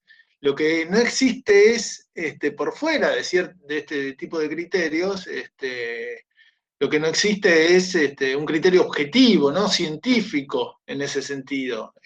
Obviamente a nosotros nos va a gustar más una cosa y nos va a gustar eh, menos otra, ¿sí? pero no hay algo que sirva como vara para decir que socialmente esto es mejor o peor que lo, que lo otro. Y ahí entran en juego otras cuestiones, por ejemplo, esto que dice Facundo también, a ver, las herramientas que, se tiene para hacer cultura en ese punto. Quizás eso aparece más en las, próximas nociones eh, o en las próximas ideas falsas lo podamos, lo podamos desarrollar mejor. Este, pero es un elemento. En la distinción que plantea, que plantea que a la que hacía referencia un poco Ricardo al principio, y después en todo caso lo vamos a ver como conclusión, este, hay elementos diferenciadores en relación con, este, son o estamos hablando de elementos culturales que son propios, que son construidos sobre la base de una elección libre o son impuestos. O, por el contrario, este, fíjense, yo no sé si lo pudieron leer, pero en ese sentido, este, Crot cita la teoría del control cultural de Bonfil Batalla. Bueno, Bonfil Batalla ya lo conocen. Este, que no aparece desarrollado, pero hace referencia a eso que vos planteás, este, Facundo, porque él también hace una distinción respecto de, o bien, este, los recursos culturales, los productos culturales, este, nosotros lo hacemos y los usamos libremente, o bien puede que los hagamos, este, pero lo usen otros, o bien puede que no lo hagamos y que hagamos un uso de esos elementos culturales este, limitado, o bien puede que este, sean impuestos y de algún modo nos determinen incluso este, la forma en que este, los usamos en una situación colonial, digamos, absoluta. Por eso, esa es eh, sería otra variable a tener en cuenta. Este, Mauro pregunta, ¿entre cultura y costumbres? Eh, sí, sí, sí, porque por costumbre estaríamos eh, haciendo referencia a lo que ingresaría dentro del campo de las tradiciones o del folclore, este, y sería un componente de la cultura pero cuando ya lo vamos a ir viendo más adelante cuando veamos cultura por la positiva, pero este, dentro de esto que llamaríamos cultura, este, va a ingresar absolutamente eh, todo lo que tenga que ver con una creación humana, este, más allá de que forme parte del acervo tradicional o no. Por ejemplo, no sé, eh, un, implemento tecnológico nuevo, no sé, este, el Nitro PDF que me decían ustedes recién, este, eh, no forma parte de ninguna costumbre, ninguna tradición, y sin embargo va a ser una herramienta cultural sobre la cual este, vamos a trabajar para valernos y poder contar con el, con el material. ¿sí? Pero eso lo vamos a ver más en, las, próximas, este, en las próximas clases. ¿Seguimos? Sí, sí, ¿quién? Sí, profe. O sea que cultura puede ser cualquier actividad que uno tenga, por más individual que sea. Sí, lo que pasa, bueno, lo vamos a empezar a ver el jueves que viene con la definición de Taylor. Para Taylor es todo aquello este, que nosotros hacemos, este, absolutamente cualquier rango de actividad que podemos reconocer en el ser humano, este, teniendo en cuenta y en consideración de que es aprendido socialmente. Esa sería la clave que distinguiría, y que en esta primera definición de cultura, que distinguiría qué es cultura de qué no es cultura. Cultura sería todo aquello que nosotros aprendimos e incorporamos en la medida en que vivimos en sociedad. Por eso ahí entraría. Después, el jueves que viene lo vemos con detalle. Por eso ahí entraría cualquier tipo de, de práctica, hábito, costumbre, creencia, este, instituciones, eh, en fin. Claro, Todo. La, la condición sería que llegue a un número considerable de personas. Eh, la condición, en el caso de Taylor, Sí, sería que sea transmitido socialmente. claro. ¿sí? Este, no, no hay una distinción entre este, eh, esto, el, el tamaño del grupo. claro. Pero sí que de se- 100 personas, 100.000, digamos. 10 personas o 100 mil, pero sí piénsenlo como una dimensión que de algún modo este, aparece en la vida humana. Pensémoslo en ese registro bien general. Es un orden de fenómenos que va a ser específico del ser humano, que este, va de algún modo a determinar que se desarrollen ciertas prácticas, hábitos, modos, costumbres, instituciones, que van a ser fundamentales para la vida y que no se transmiten biológicamente. Entonces, no nos, no nos hagamos problema respecto de, este, digo en este primer acercamiento, de grupo, si lo aprendo en la casa, si lo aprendo en la escuela, si lo aprendo en el club.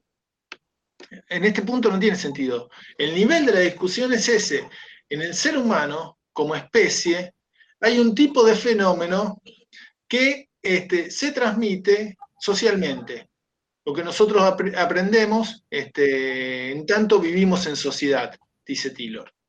Y ahí vamos a poder identificar este, todas estas hábitos, costumbres, creencias, instituciones, etcétera, etcétera, todas que son propias del hecho de que vivimos en sociedad, este, sin distinguir el tipo de sociedad este, o los alcances de esa sociedad. Pero si nos ponemos a repasar lo que planteaba antes, este, esto es materia de la próxima clase, pero lo que planteaba antes Ricardo, este, el comer, este, el comer es una es un hábito que este, aparece definido en términos culturales en la medida en que este, en tanto tenemos padre o alguien que se dedicó a nuestro cuidado, nos dio de comer de chico, nos enseñó a alimentarnos, se fijaron reglas de respecto de qué se, qué se desayuna, qué se almuerza, qué se cena, este, formas en las cuales antes también, este, no me acuerdo quién había puesto el, el ejemplo de cómo comemos en el mundo occidental, cómo se come en el mundo árabe, ¿no? ciertas reglas asociadas al hecho de comer. Bueno, todas esas son cuestiones que no están en la naturaleza. En la naturaleza está que tenemos que alimentarnos, pero la forma en que resolvemos esa necesidad de alimentarnos, este, la aprendemos viviendo en sociedad. Por fuera de la sociedad, directamente no podríamos alimentarnos. No sé si fui claro, Esteban. Eh, Mauro. Sí, sí, Igual, sí, perfecto. igualmente el próximo jueves este, vamos a charlar sobre esto. Eh, ¿Les parece que pasemos a la tercera idea falsa?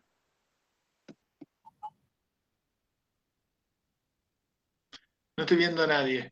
Este, bueno, la tercera idea falsa este, es la que sostiene que hay culturas puras y culturas mezcladas. ¿Por qué sería falsa esta idea?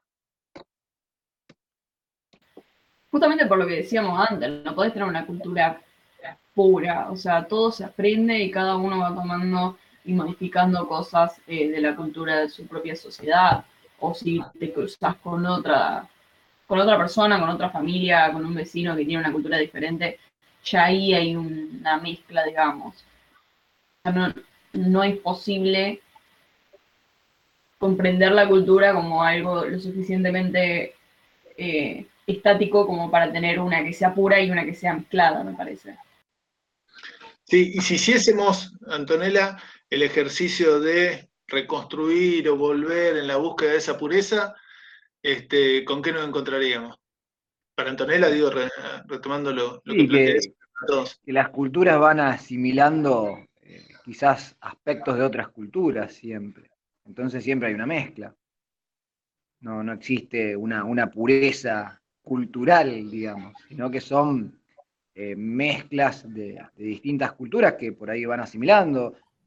pone, por ejemplo, un, eh, ejemplo en el texto, que, bueno, la, cultura española tiene muchos aspectos de la cultura árabe que estuvieron mucho tiempo en la península ibérica. Es uno de los ejemplos que, que da el autor. Sí, sí, sí. Ese Sí, incluso, sí, David. incluso la transmisión no, no es eh, idéntica misma, ¿no? Cuando uno aprende algo a través de la cultura, se hace carne de eso y lo puede modificar tranquilamente o no, pero siempre hay una actualización en las nuevas generaciones que van naciendo dentro de, de ciertas culturas. Pero aparte me parece que, o sea, si ya te querés remontar a un estudio de la cultura, tipo de su raíz más eh, ancestral, si se quiere, o sea, me parece que la cultura va surgiendo cuando el hombre, o sea, depende del ambiente en el que se encuentre, o sea, cuando un hombre se encuentra con cierto tipo de situaciones que tiene que resolver, como decíamos recién, eh, cómo resolvemos la alimentación, cómo resolvemos el- la vivienda y la manera de organizarse en el espacio, por ejemplo, va a depender de dónde estás. No es lo mismo lo que va a comer una persona en el medio de la montaña en la nieve que lo que va a comer una persona en, no sé, en Cuba, ¿me entendés? Si ya te remontás como a lo más, más, más primero que se puede decir sobre la cultura. Claro, claro, está sujeta al, al lugar, a la geografía. Sí, es cierto. Porque, digamos, el hombre no nace con una cultura, se va creando en base a los problemas eh, con los que se encuentra, me parece. Entonces, lo mismo no se puede defi- definir, digamos, una cultura pura, me parece, por lo que el hombre va aprendiendo a lo largo del tiempo. Igual no sé si eso era a lo que te referías vos, profe. Sí, no, a ver, lo que están planteando ustedes es también toda una tradición teórica en antropología que este, reflexiona sobre los ejemplos del ambiente en, perdón, yo me voy poniendo cómodo, los ejemplos, la influencia del ambiente sobre la cultura. Este, pero esta discusión tiene, o la discusión que plantea Krotz pasa más que nada por la cuestión de las culturas nacionales, ¿no? Y esta búsqueda siempre de cuál es la verdadera cultura, la pura, este, en contraposición de este, culturas que serían definidas como mestizas o mezcladas, ¿no? Este, esa es una discusión que tenemos nosotros también. Bueno, ¿por dónde pasa la- lo argentino? ¿no? En donde siempre hay una, una, este, una búsqueda de eh, las raíces, de lo, puro, ¿no? O de, la esencia del ser argentino, ¿no? Este, a esa es la discusión que está planteando Klotz, que está planteando que es una búsqueda infructuosa, porque si nosotros hiciésemos ese ejercicio de buscar cuál es la cultura propiamente argentina y no la cultura impuesta o la cultura mezclada, este, sería un ejercicio bastante inútil en un punto, ¿no? Porque ¿con qué nos estaríamos encontrando? ¿Cuáles serían los, los elementos que caracterizarían a la, la pureza de la cultura argentina? Digo la cultura argentina como podríamos decir la cultura brasilera, la cultura mexicana. Y yo creo que lo principal sería eh, tipo la comida, las costumbres, la música, como cosas muy generales y muy amplias que uno puede puntualizar. O sea, cuando uno se imagina un país y la sociedad de ese país, yo, por ejemplo, pienso en España, la cultura tradicional española, y ¿qué voy a pensar? Paella, el baile, los vestiditos, las cositas hasta que hacen sonido, o sea, ese tipo de cosas me parece que por ahí es lo más que se puede definir como clásico cultural puro de un lugar. Sí, hay, ciertos elementos, pero por ahí se cae un poco en el estereotipo, ¿no? De, de- por ahí me parece que, que es más amplia, o es más amplio el, concepto de cultura de, cada país, nación. Pero sí hay, eh, hay ciertos elementos que, le dan una característica propia, eso es, es verdad. Sí, pero me parece que Ray Klotz no lo dice abiertamente, pero está planteando que de algún modo en esta definición hay un uso político de cuáles son los elementos que se definen como para determinar la pureza o no, de, o los elementos que son característicos de la cultura española o no. Este, a ver, este, la, la paella surge, no sé, pero por ahí la paella, la paella es más de Valencia, que ni siquiera hablan español. Este, el, flamenco está influenciado por, eh, o, este, o tiene sus raíces en, en la música árabe. este, no árabe, este, bueno, gitano, perdón.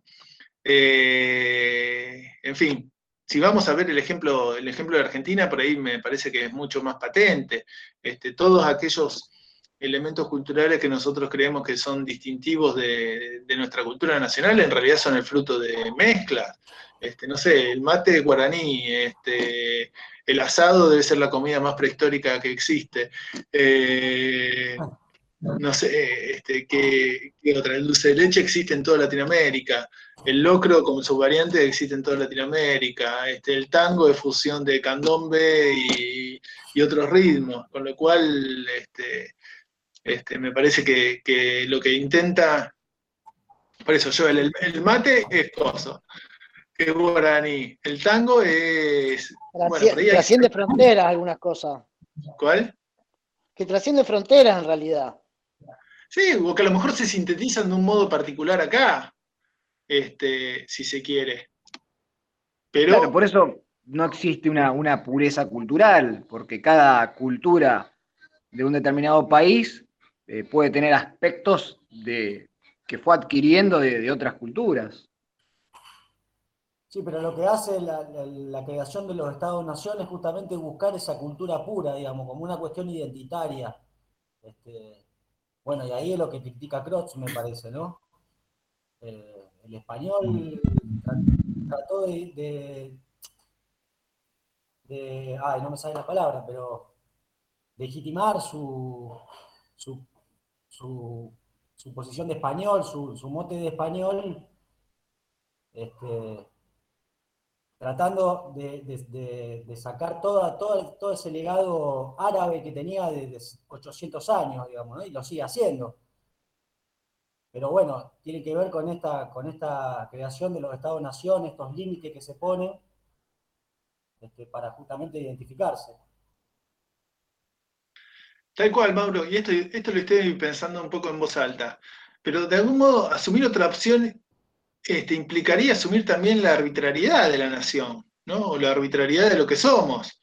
Somos el resultado de una opción entre muchas otras, o, si se quiere una síntesis particular de este, circunstancias que se dieron de un modo determinado, este, pero que no hay un, sentido, si se quiere, tan afianzado o este, una, una identificación que este, nos determine tan fuertemente en ese sentido. Y por eso, como vos bien marcás, este, la, cuestión del Estado es algo este, que no podemos soslayar en este punto. Y que bueno, y que después este, intenta desarmar eso. Él lo refiere mucho al contexto, él trabaja en la Universidad de Yucatán, este, lo refiere al contexto mexicano, pero es un contexto, eh, son reflexiones que me parece que nos pueden involucrar a nosotros también, en la medida en que este, de algún modo este, podemos observar cómo el Estado, bajo distintas formas, este, promueve esto que, bueno, creo que Antonella lo había dicho en un comienzo, ¿no? definir qué es cultural, qué no es cultural, qué es importante en términos culturales, qué no es importante en términos culturales, qué es lo que hace una cultura nacional o no.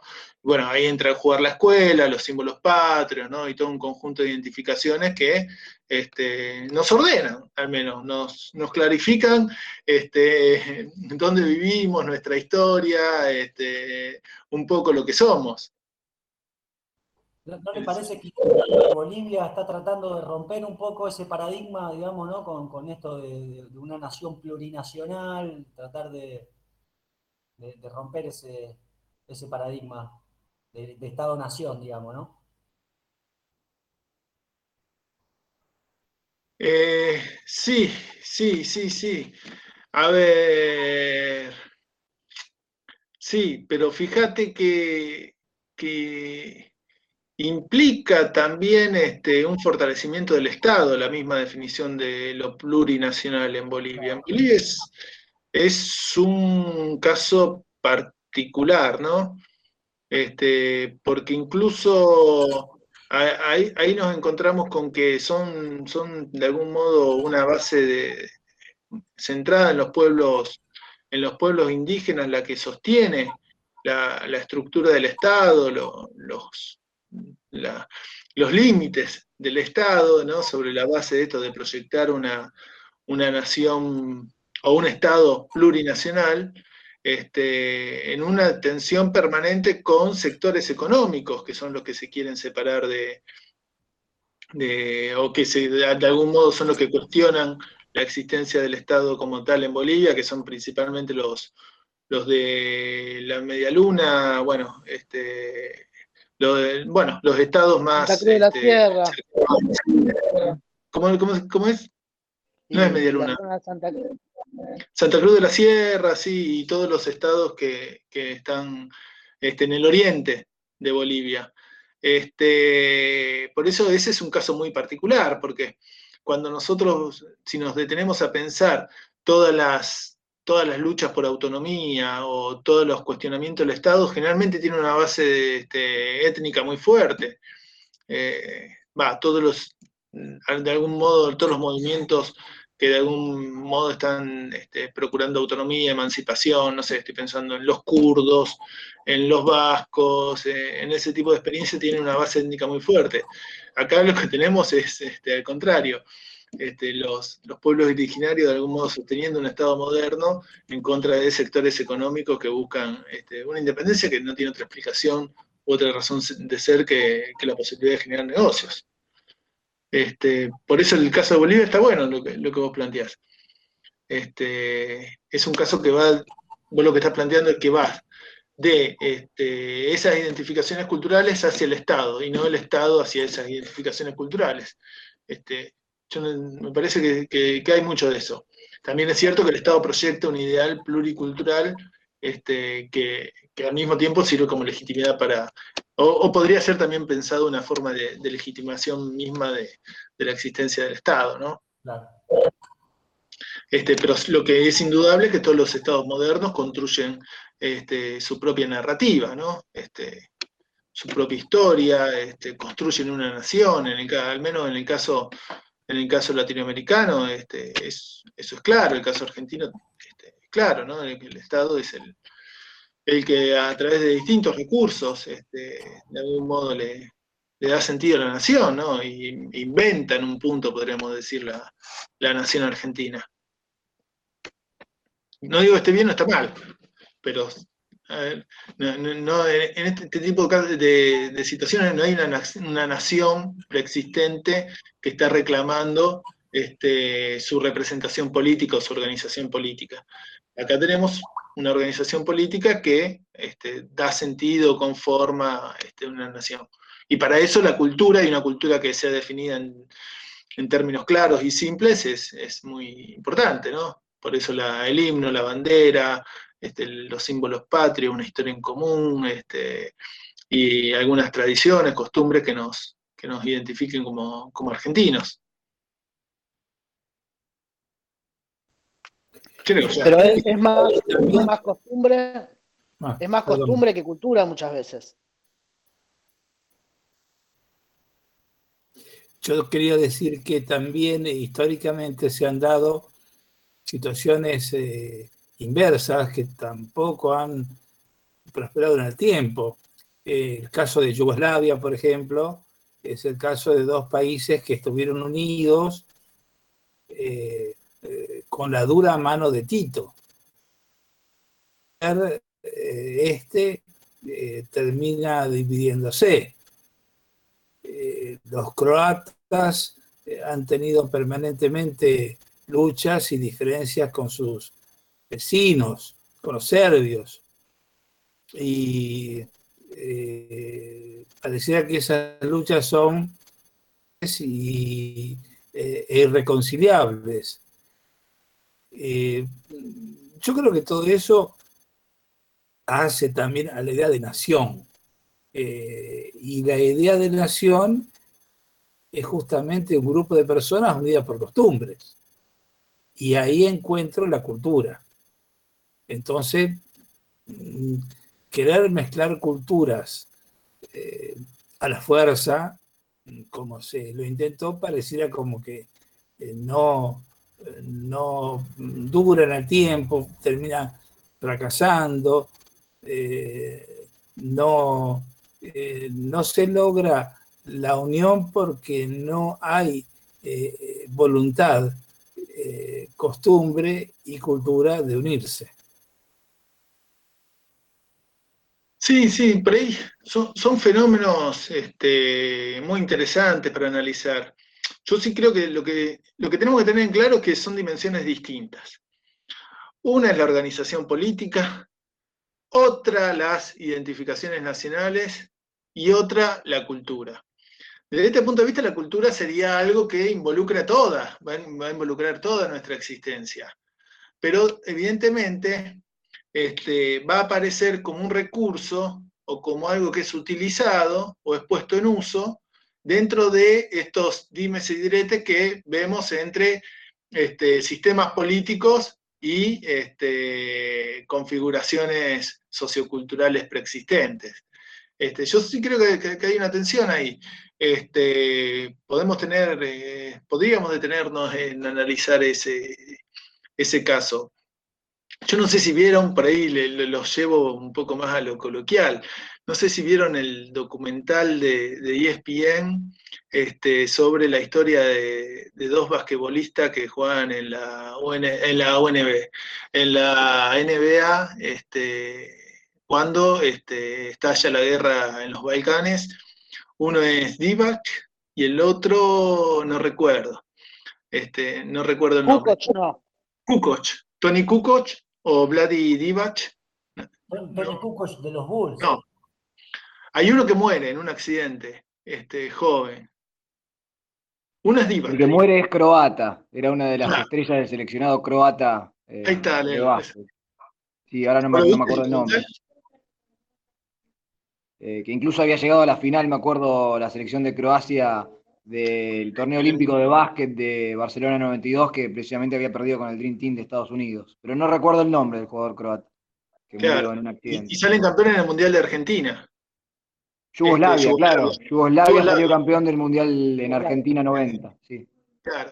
¿Y por qué lo traigo a colación esto? Porque, a ver, me parece que ese, ese documental tiene la virtud de, este, de, plantear las dificultades que tenemos para pensar esto, ¿no? Son, son fenómenos muy complejos.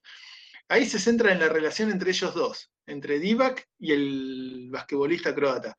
Este, salen campeones en Argentina con Yugoslavia, festejan con Yugoslavia, este, hay todo un proceso de exaltación nacional de la nación yugoslava, van a la NBA, son íntimos amigos, este, tienen una relación fantástica, pero estalla la guerra en los Balcanes y se pelean a muerte, estando ellos en Estados Unidos este, y haciendo amigos este, hasta horas antes de que estalle la guerra. Con lo cual, ¿qué quiero decir? Petrovich, es bien, Juan.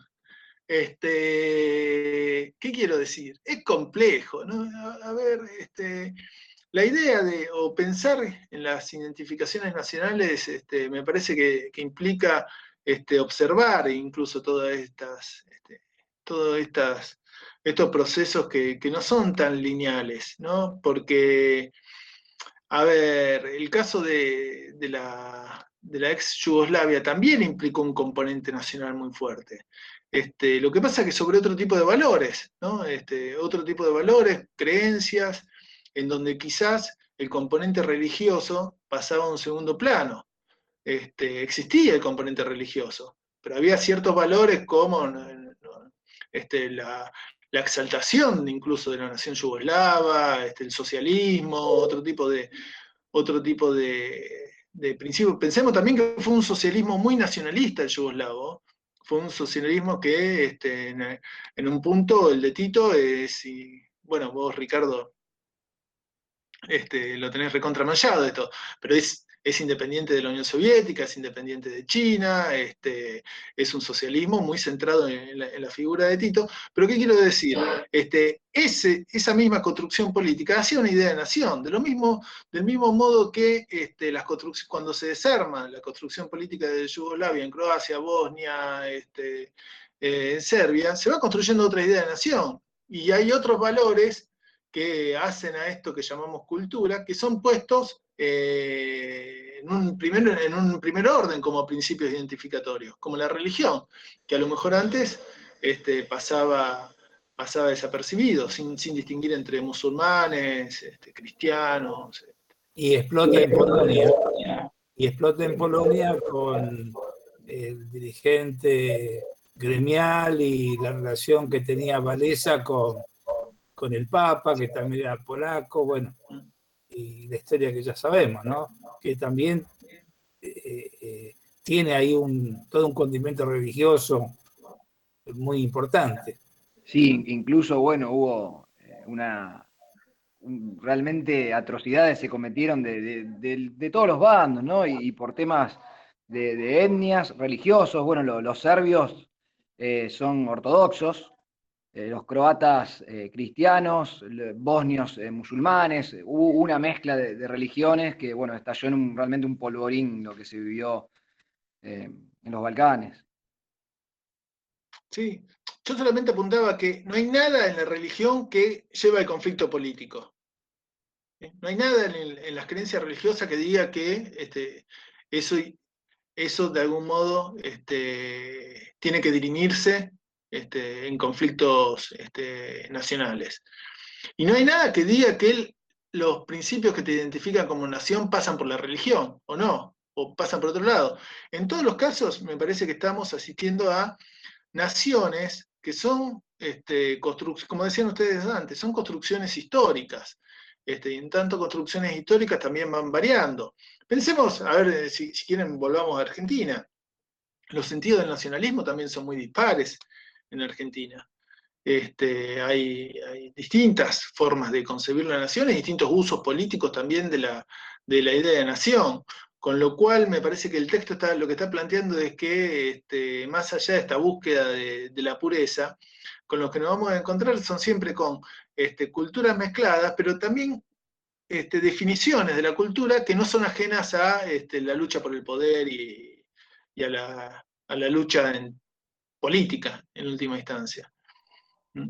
Perdón, profe. Eh, Ahí, con respecto a este ejemplo, em, yo pienso también en, del lado de Estados Unidos, por ejemplo. Yo no creo que nacer en Estados Unidos te convierta en una persona nacionalista. Sin embargo, hay una forma en la cultura de imponer, digamos, a las personas, eh, a, generar, digamos, personas que sean nacionalistas, digamos, no sé si decirlo en exceso, pero está claro que está, eh, es mucho más de lo que se ve en otros países, por ejemplo, y eso tiene una intencionalidad eh, que, es clara, eh, a dónde apunta, y, es a la vez, digamos, una construcción impuesta por, el Estado, de alguna manera, con sus intenciones, no es algo que, que, se nace, digamos, y se adquiere naturalmente. Sí, sí, sí, sí, tal cual, tal cual. Este, pero vos fíjate que son fenómenos complejos. Yo, no sé, yo intento pensarlo y me, parece que incluso el caso de Estados Unidos, este, ese componente nacionalista que viene este, incentivado del lado del Estado también es en, un pan, eh, en parte este, una reacción de las clases blancas, pobres, a este, los sectores más liberales, profesionales, formados en universidades, que tienen este, de algún modo una, una, mentalidad, voy a decir, ya este, no, quiero hablar de mentalidad, de una, una percepción o una sensibilidad más cosmopolita, este, con lo cual este, tenemos conflictos que son definidos de distintos lugares. Fíjense que, que Krotz, cómo, él intenta señalar o enfatizar esto que Ariel decía, que vos decías en un principio. Este, no podemos pensar todas estas distinciones sin pensar en las diferencias de clase como un principio que las explica porque todo aquello que va a ser definido como alta cultura o como baja cultura, este, generalmente no es clasificado de esa manera por los contenidos mismos que tiene este, esa, práctica cultural, sino que tiene mucho más que ver con el hecho de que este, aquello que es definido como alta cultura es una expresión cultural propia de las clases dominantes, mientras que la baja cultura es una, expresión propia de las clases este, populares. De hecho, él llama la atención en torno al hecho de que este, se tiende a identificar que este, la cultura tiene una locación específica en determinados recintos, como por ejemplo los museos, los teatros, eh, y esos sitios que, las bibliotecas, que él señala, fíjense que lo que tienen en común es que son sitios generalmente inaccesibles para la mayoría de la población. Con lo cual, la idea de cultura este, no está aislada de este, las distinciones que se van presentando en el seno de la sociedad. Y me parece que ahí en Estados Unidos es un quilombo todo esto, porque creo que de algún modo hay una apropiación, lo vemos claramente con Trump, ¿no? Este, hay una apropiación nacionalista de un tipo de identificación, este, por eso, impulsado por el Estado, pero que de algún modo es también una reacción a este, sectores que para aquellos desocupados, blancos, este, o de, tradición más este, este, en Estados Unidos, este, eh, de algún modo este, está expresando esa reacción respecto de los sectores medios urbanos este, ilustrados, este, que no son nacionalistas, o al menos no, asumen ese mismo este, perfil nacionalista. Así que, eh, si, si eso lo pensamos en términos de alta cultura, baja cultura, como, como lo plantea en estos términos Crotz, se nos da vuelta todo, porque ya la alta cultura tendría más que ver con, la, con la cultura neoyorquina, formada en universidades, y la baja cultura más con esa es Estados Unidos del Sur. Pero bueno, es, están buenos los ejemplos, porque nos desarrollan. La alta cultura tiene que ver eh, netamente con lo institucional.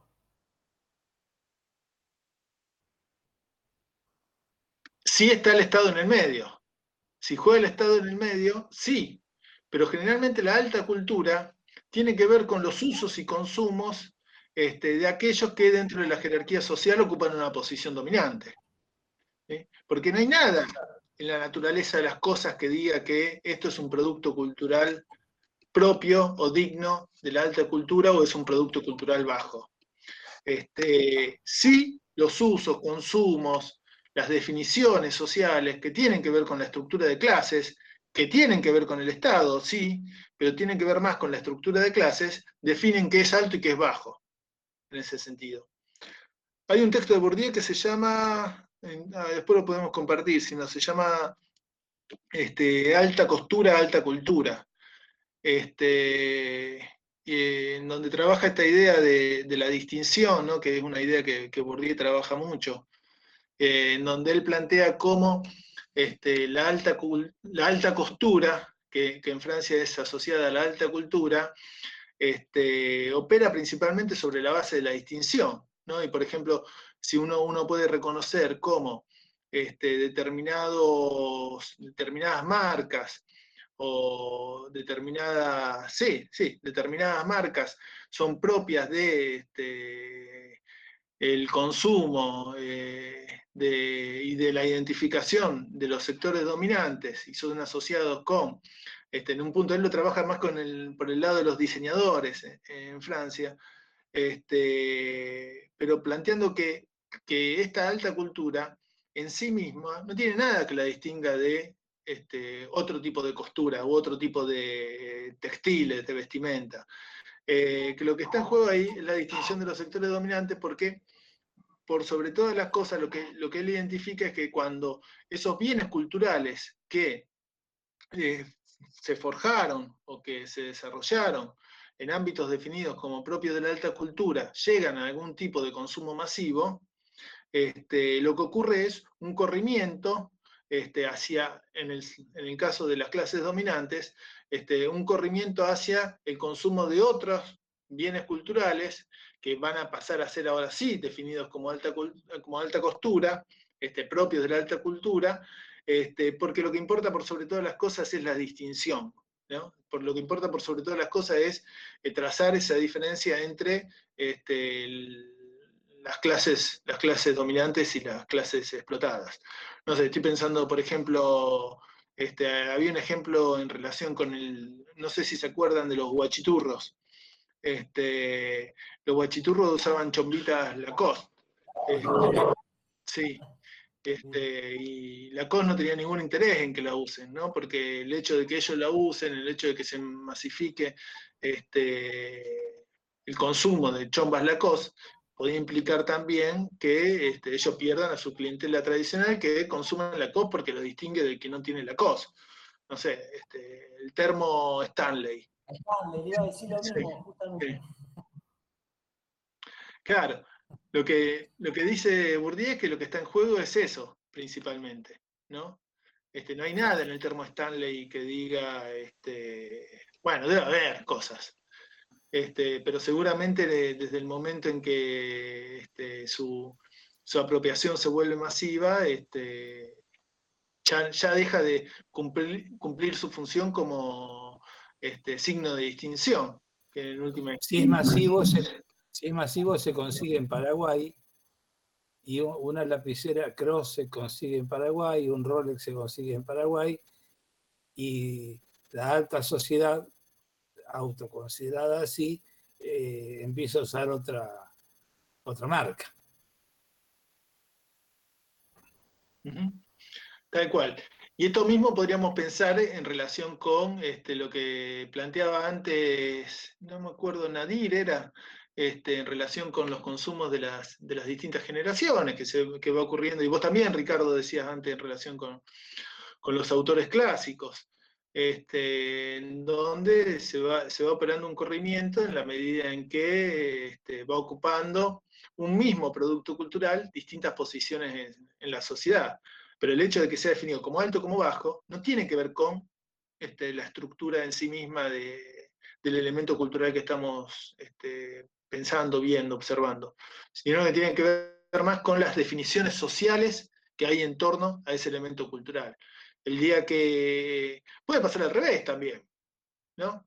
Este, la ópera, por ejemplo, es un producto cultural, este, una expresión musical popular que este, pasa a ser identificada con el consumo de las, de las clases este, dominantes.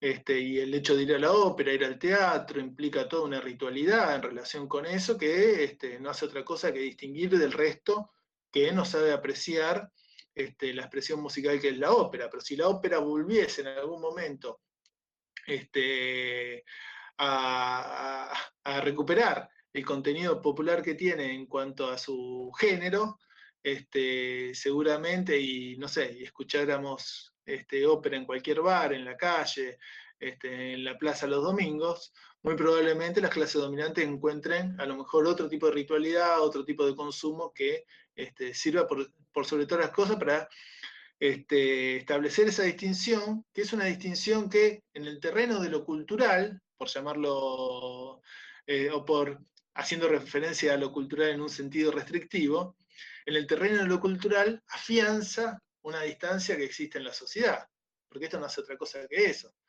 el hecho de definir o categorizar algo como alto o como bajo, viene a ratificar la diferencia social que existe. ¿Sí? Si yo soy, no sé, si este, soy profesional, estoy acomodado, este, tengo gustos refinados, este, escucho música clásica, me gusta la, la literatura este, la literatura romántica del siglo XIX, europea, este, bueno, este, ratifico mis consumos culturales la posición social que ocupo. Y al, mismo, y al mismo momento, en el mismo momento, cuando veo que mi vecino escucha cumbia todo el día, que mi vecino, no sé, este, solamente piensa en ir el domingo a la cancha, que no le gusta trabajar y no llega a fin de mes, este, todos esos elementos culturales me están ratificando la posición que ocupa él. Entonces, él no tiene, ¿cuál, es la cuestión acá? Es que no tiene cultura. Este, ¿Por qué es pobre? Este, ¿Por qué está marginado, relegado? ¿Por qué no llega a fin de mes? Porque no tiene cultura. Y entonces, este, ahí esa distinción entre alta cultura y baja cultura lo que hace es ratificar la estructura social o darle un sentido a la, estructura social. No tiene que ver con el hecho de que yo heredé, no sé, eh, heredé una empresa, heredé, este, heredé propiedades, este, pude ir a la universidad, este, pude viajar a Europa, este, tengo un abono en el Colón, no, no, este, eso es este, en todo caso la, expresión de aquello que yo soy en tanto tengo cultura. Este, en, el caso de, en el caso de aquel que carece de todo esto, este, esa misma carencia es la que explica por qué es pobre.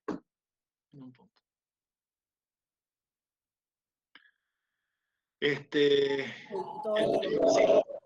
en esta cuarta idea de, esta, cuarta idea de falsa cultura, digamos, ¿no? Es lo que trata en, el próximo en la próxima cuarta idea falsa.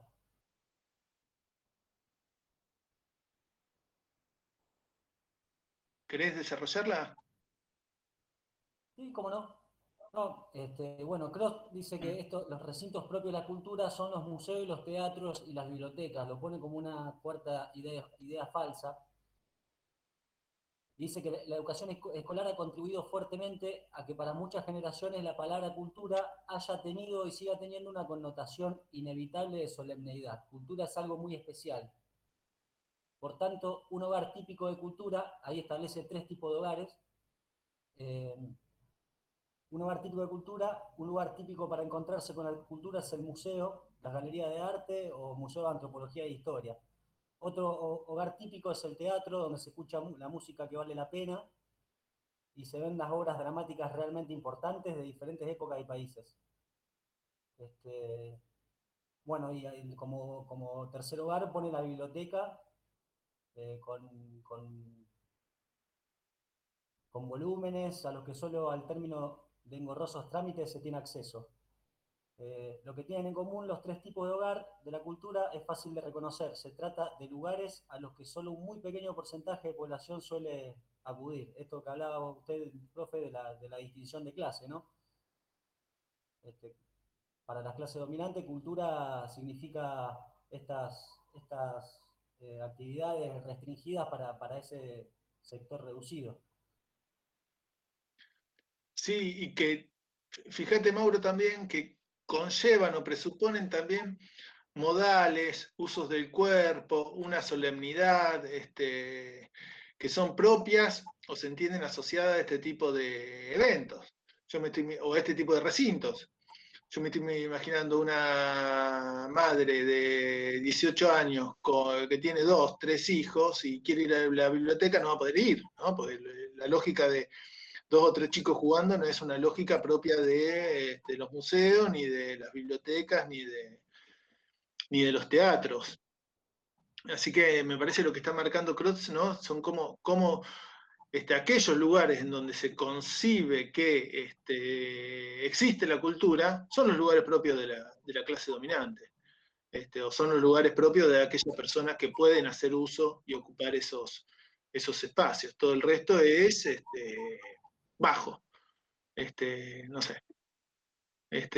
La plaza, la cancha de fútbol, el bar, son lugares donde se reproduce la cultura, pero otro tipo de cultura, no la cultura en ese sentido, sino formas culturales bajas. En la escuela aparece esto, ¿eh? ¿no? esto no es una cancha de fútbol, ¿no? Como este, hay cierta ritualidad, cierta solemnidad que tiene que estar asociada con la ocupación de espacios que son considerados en un punto este, una suerte de, sitios sagrados en, ese sentido. ¿Mm? Porque el museo no puede... Sí. Perdón, incluso las escuelas privadas o las universidades privadas también se puede sumar a estos, a estos lugares que, justamente la clase dominante es la que lo elige, ¿no? Y el resto que no, lo, no vamos a esos lugares no somos de claramente de la misma cultura o no o representamos otra cultura, qué sé yo, por así decirlo.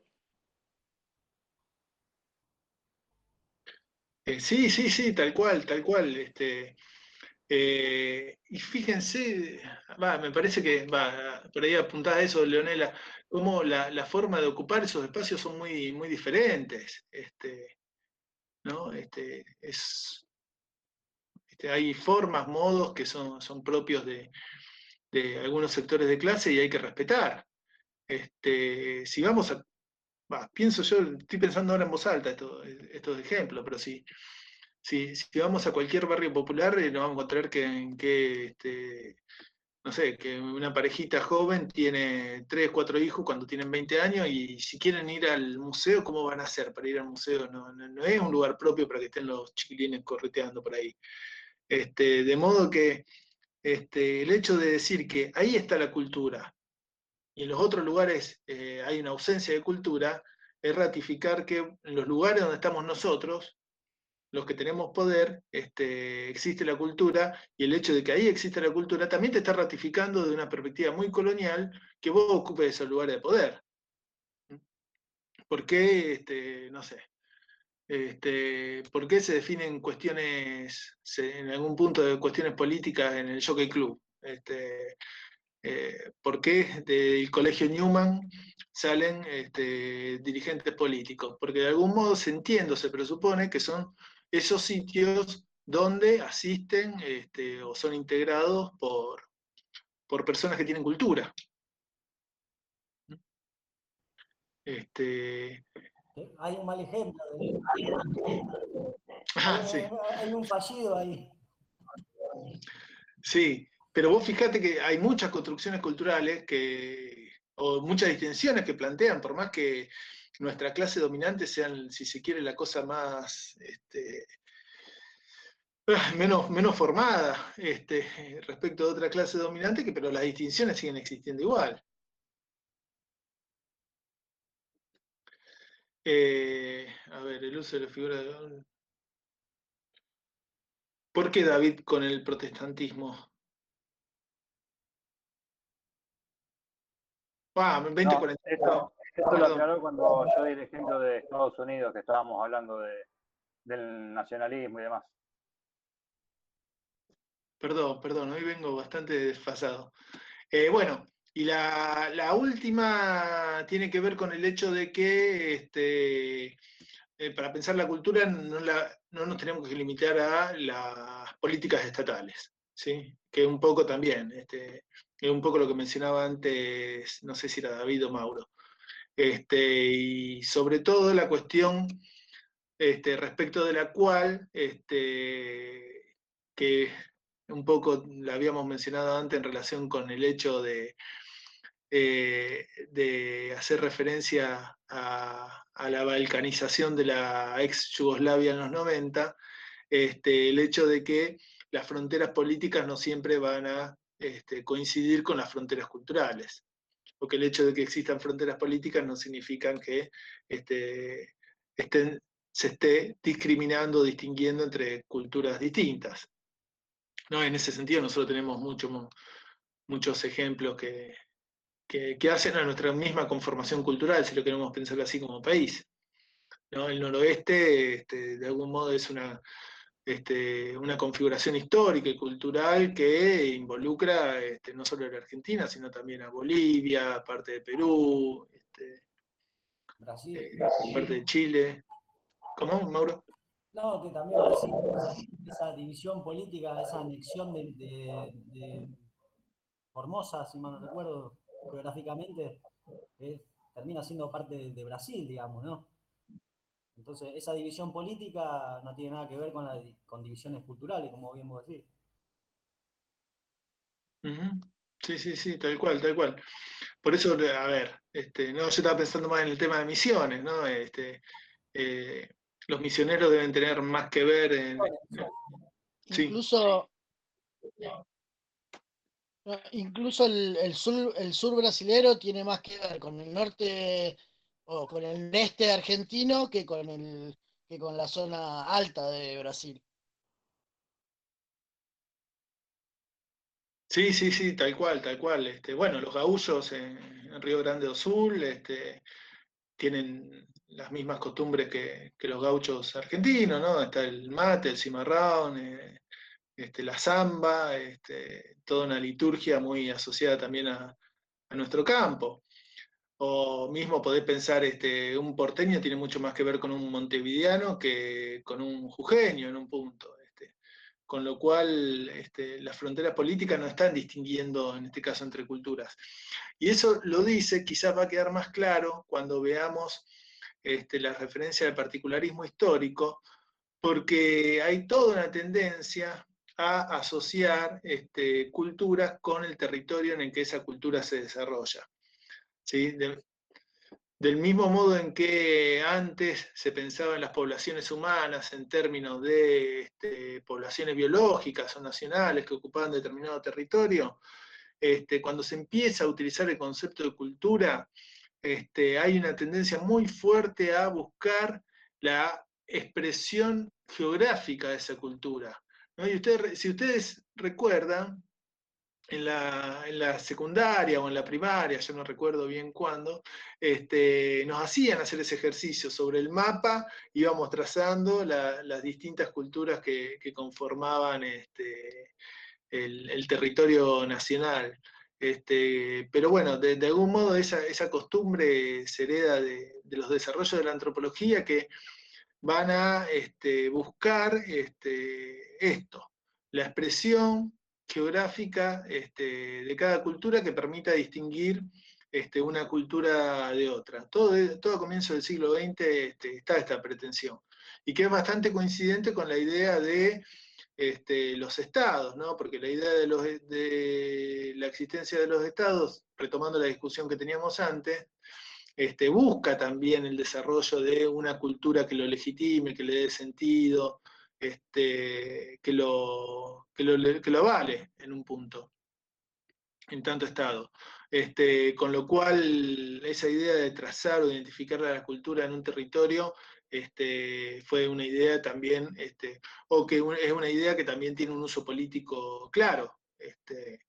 Fíjense, bueno, cuántos conflictos políticos este, fronterizos hay por el hecho de que hay poblaciones que están de un lado o de otro de la frontera, o este, hay ascripciones religiosas que tiene solamente una población, una parte de la población dentro de un estado, mientras que el estado vecino a lo mejor es, este, este, a lo mejor este, este, profesa ese mismo, ese mismo credo.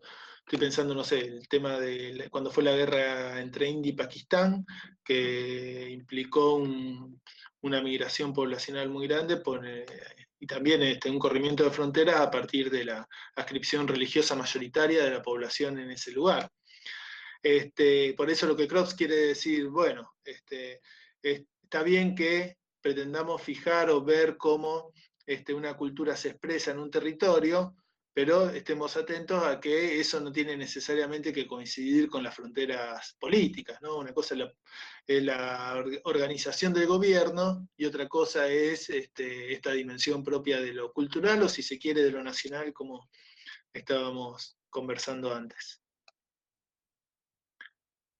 ¿Mm? Este, no sé, el caso, el caso de los vascos es claro, ¿no? Este, también, porque ellos este, reclaman, este, eh, o bueno, o el País Vasco como tal comprende una parte de España y una parte de Francia, con lo cual la frontera entre España y Francia sería en ese sentido una frontera política arbitraria que tendría que ver con cómo se van constituyendo los estados, este, independientemente de las preexistencias nacionales, como en ese caso los vascos que tienen un idioma, el euskera, que lo identifica, que lo identifica en términos históricos. Pero bueno, son, discusiones este, que bueno, que está bueno que vayamos dando. Este, me parece que nos fuimos mucho de tema este, en relación con, lo que veíamos a partir de Cross. Pero bueno, la verdad que... Sí, sí, sí. O quizás es también cómo nos vamos adaptando al Zoom, que por ahí uno se dispersa más. Cuando, cuando tenés pizarrones es como que vas escribiendo y y tenés la materialidad de lo que querés ver ahí. Este, a lo mejor este, pensar esto como un intercambio tan fluido, por un lado es muy interesante, este, pero por otro por ahí nos vamos mucho de tema. Mi único temor es que, este, que si, si por ahí, no sé, este, alguien por ahí pierde el hilo, este, que lo plantee y volvemos, este, no. En eso no hay problema. Este, bueno, a ver, yo dejaría acá, si, les parece. Y nos vemos la semana que viene con esas lecturas que habíamos comentado. Dale, profe. Está bien. Perfecto. Eh, después le, le subo también el artículo de Bourdieu para que lo, para que lo vean. Bien. Este, pero para que lo vean, son cosas, yo todas esas cuestiones son cosas que van surgiendo acá y por ahí es, me parece que responde solamente a los fines de que tengan conocimiento de eso, pero no, no significa que lo tengan que, que estudiar o que entren en parcial, nada.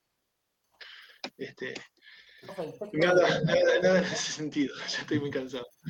Este, bueno, nos vemos el jueves entonces. Buen fin de semana, nos conectamos por comunidades. Sí, sí, sí, sí, sí. El texto de Cuyé está subido a Coso. Sí, a- a la para la semana que viene. Sí, sí, este, la primera parte de la se- del segundo capítulo. Y después, este, si había algún grupo, yo le iba a decir que, que lo preparen también apoyándose en el otro material, pero este, eso si hay algún grupo que quiere exponer. Si no, con que vean esos dos puntos en Cuyé, la teoría de Taylor y Boas, este, fantástico, me parece que nos recontra alcanza como para, para charlar. Bien. ¿Mm? Perfecto. Bueno, un gusto. Igual. Nos vemos. Igualmente, Nicolás. Nos vemos. Muchas gracias. Saludos. Nos vemos, profe. Chao. Hasta luego, muchas gracias. La próxima semana.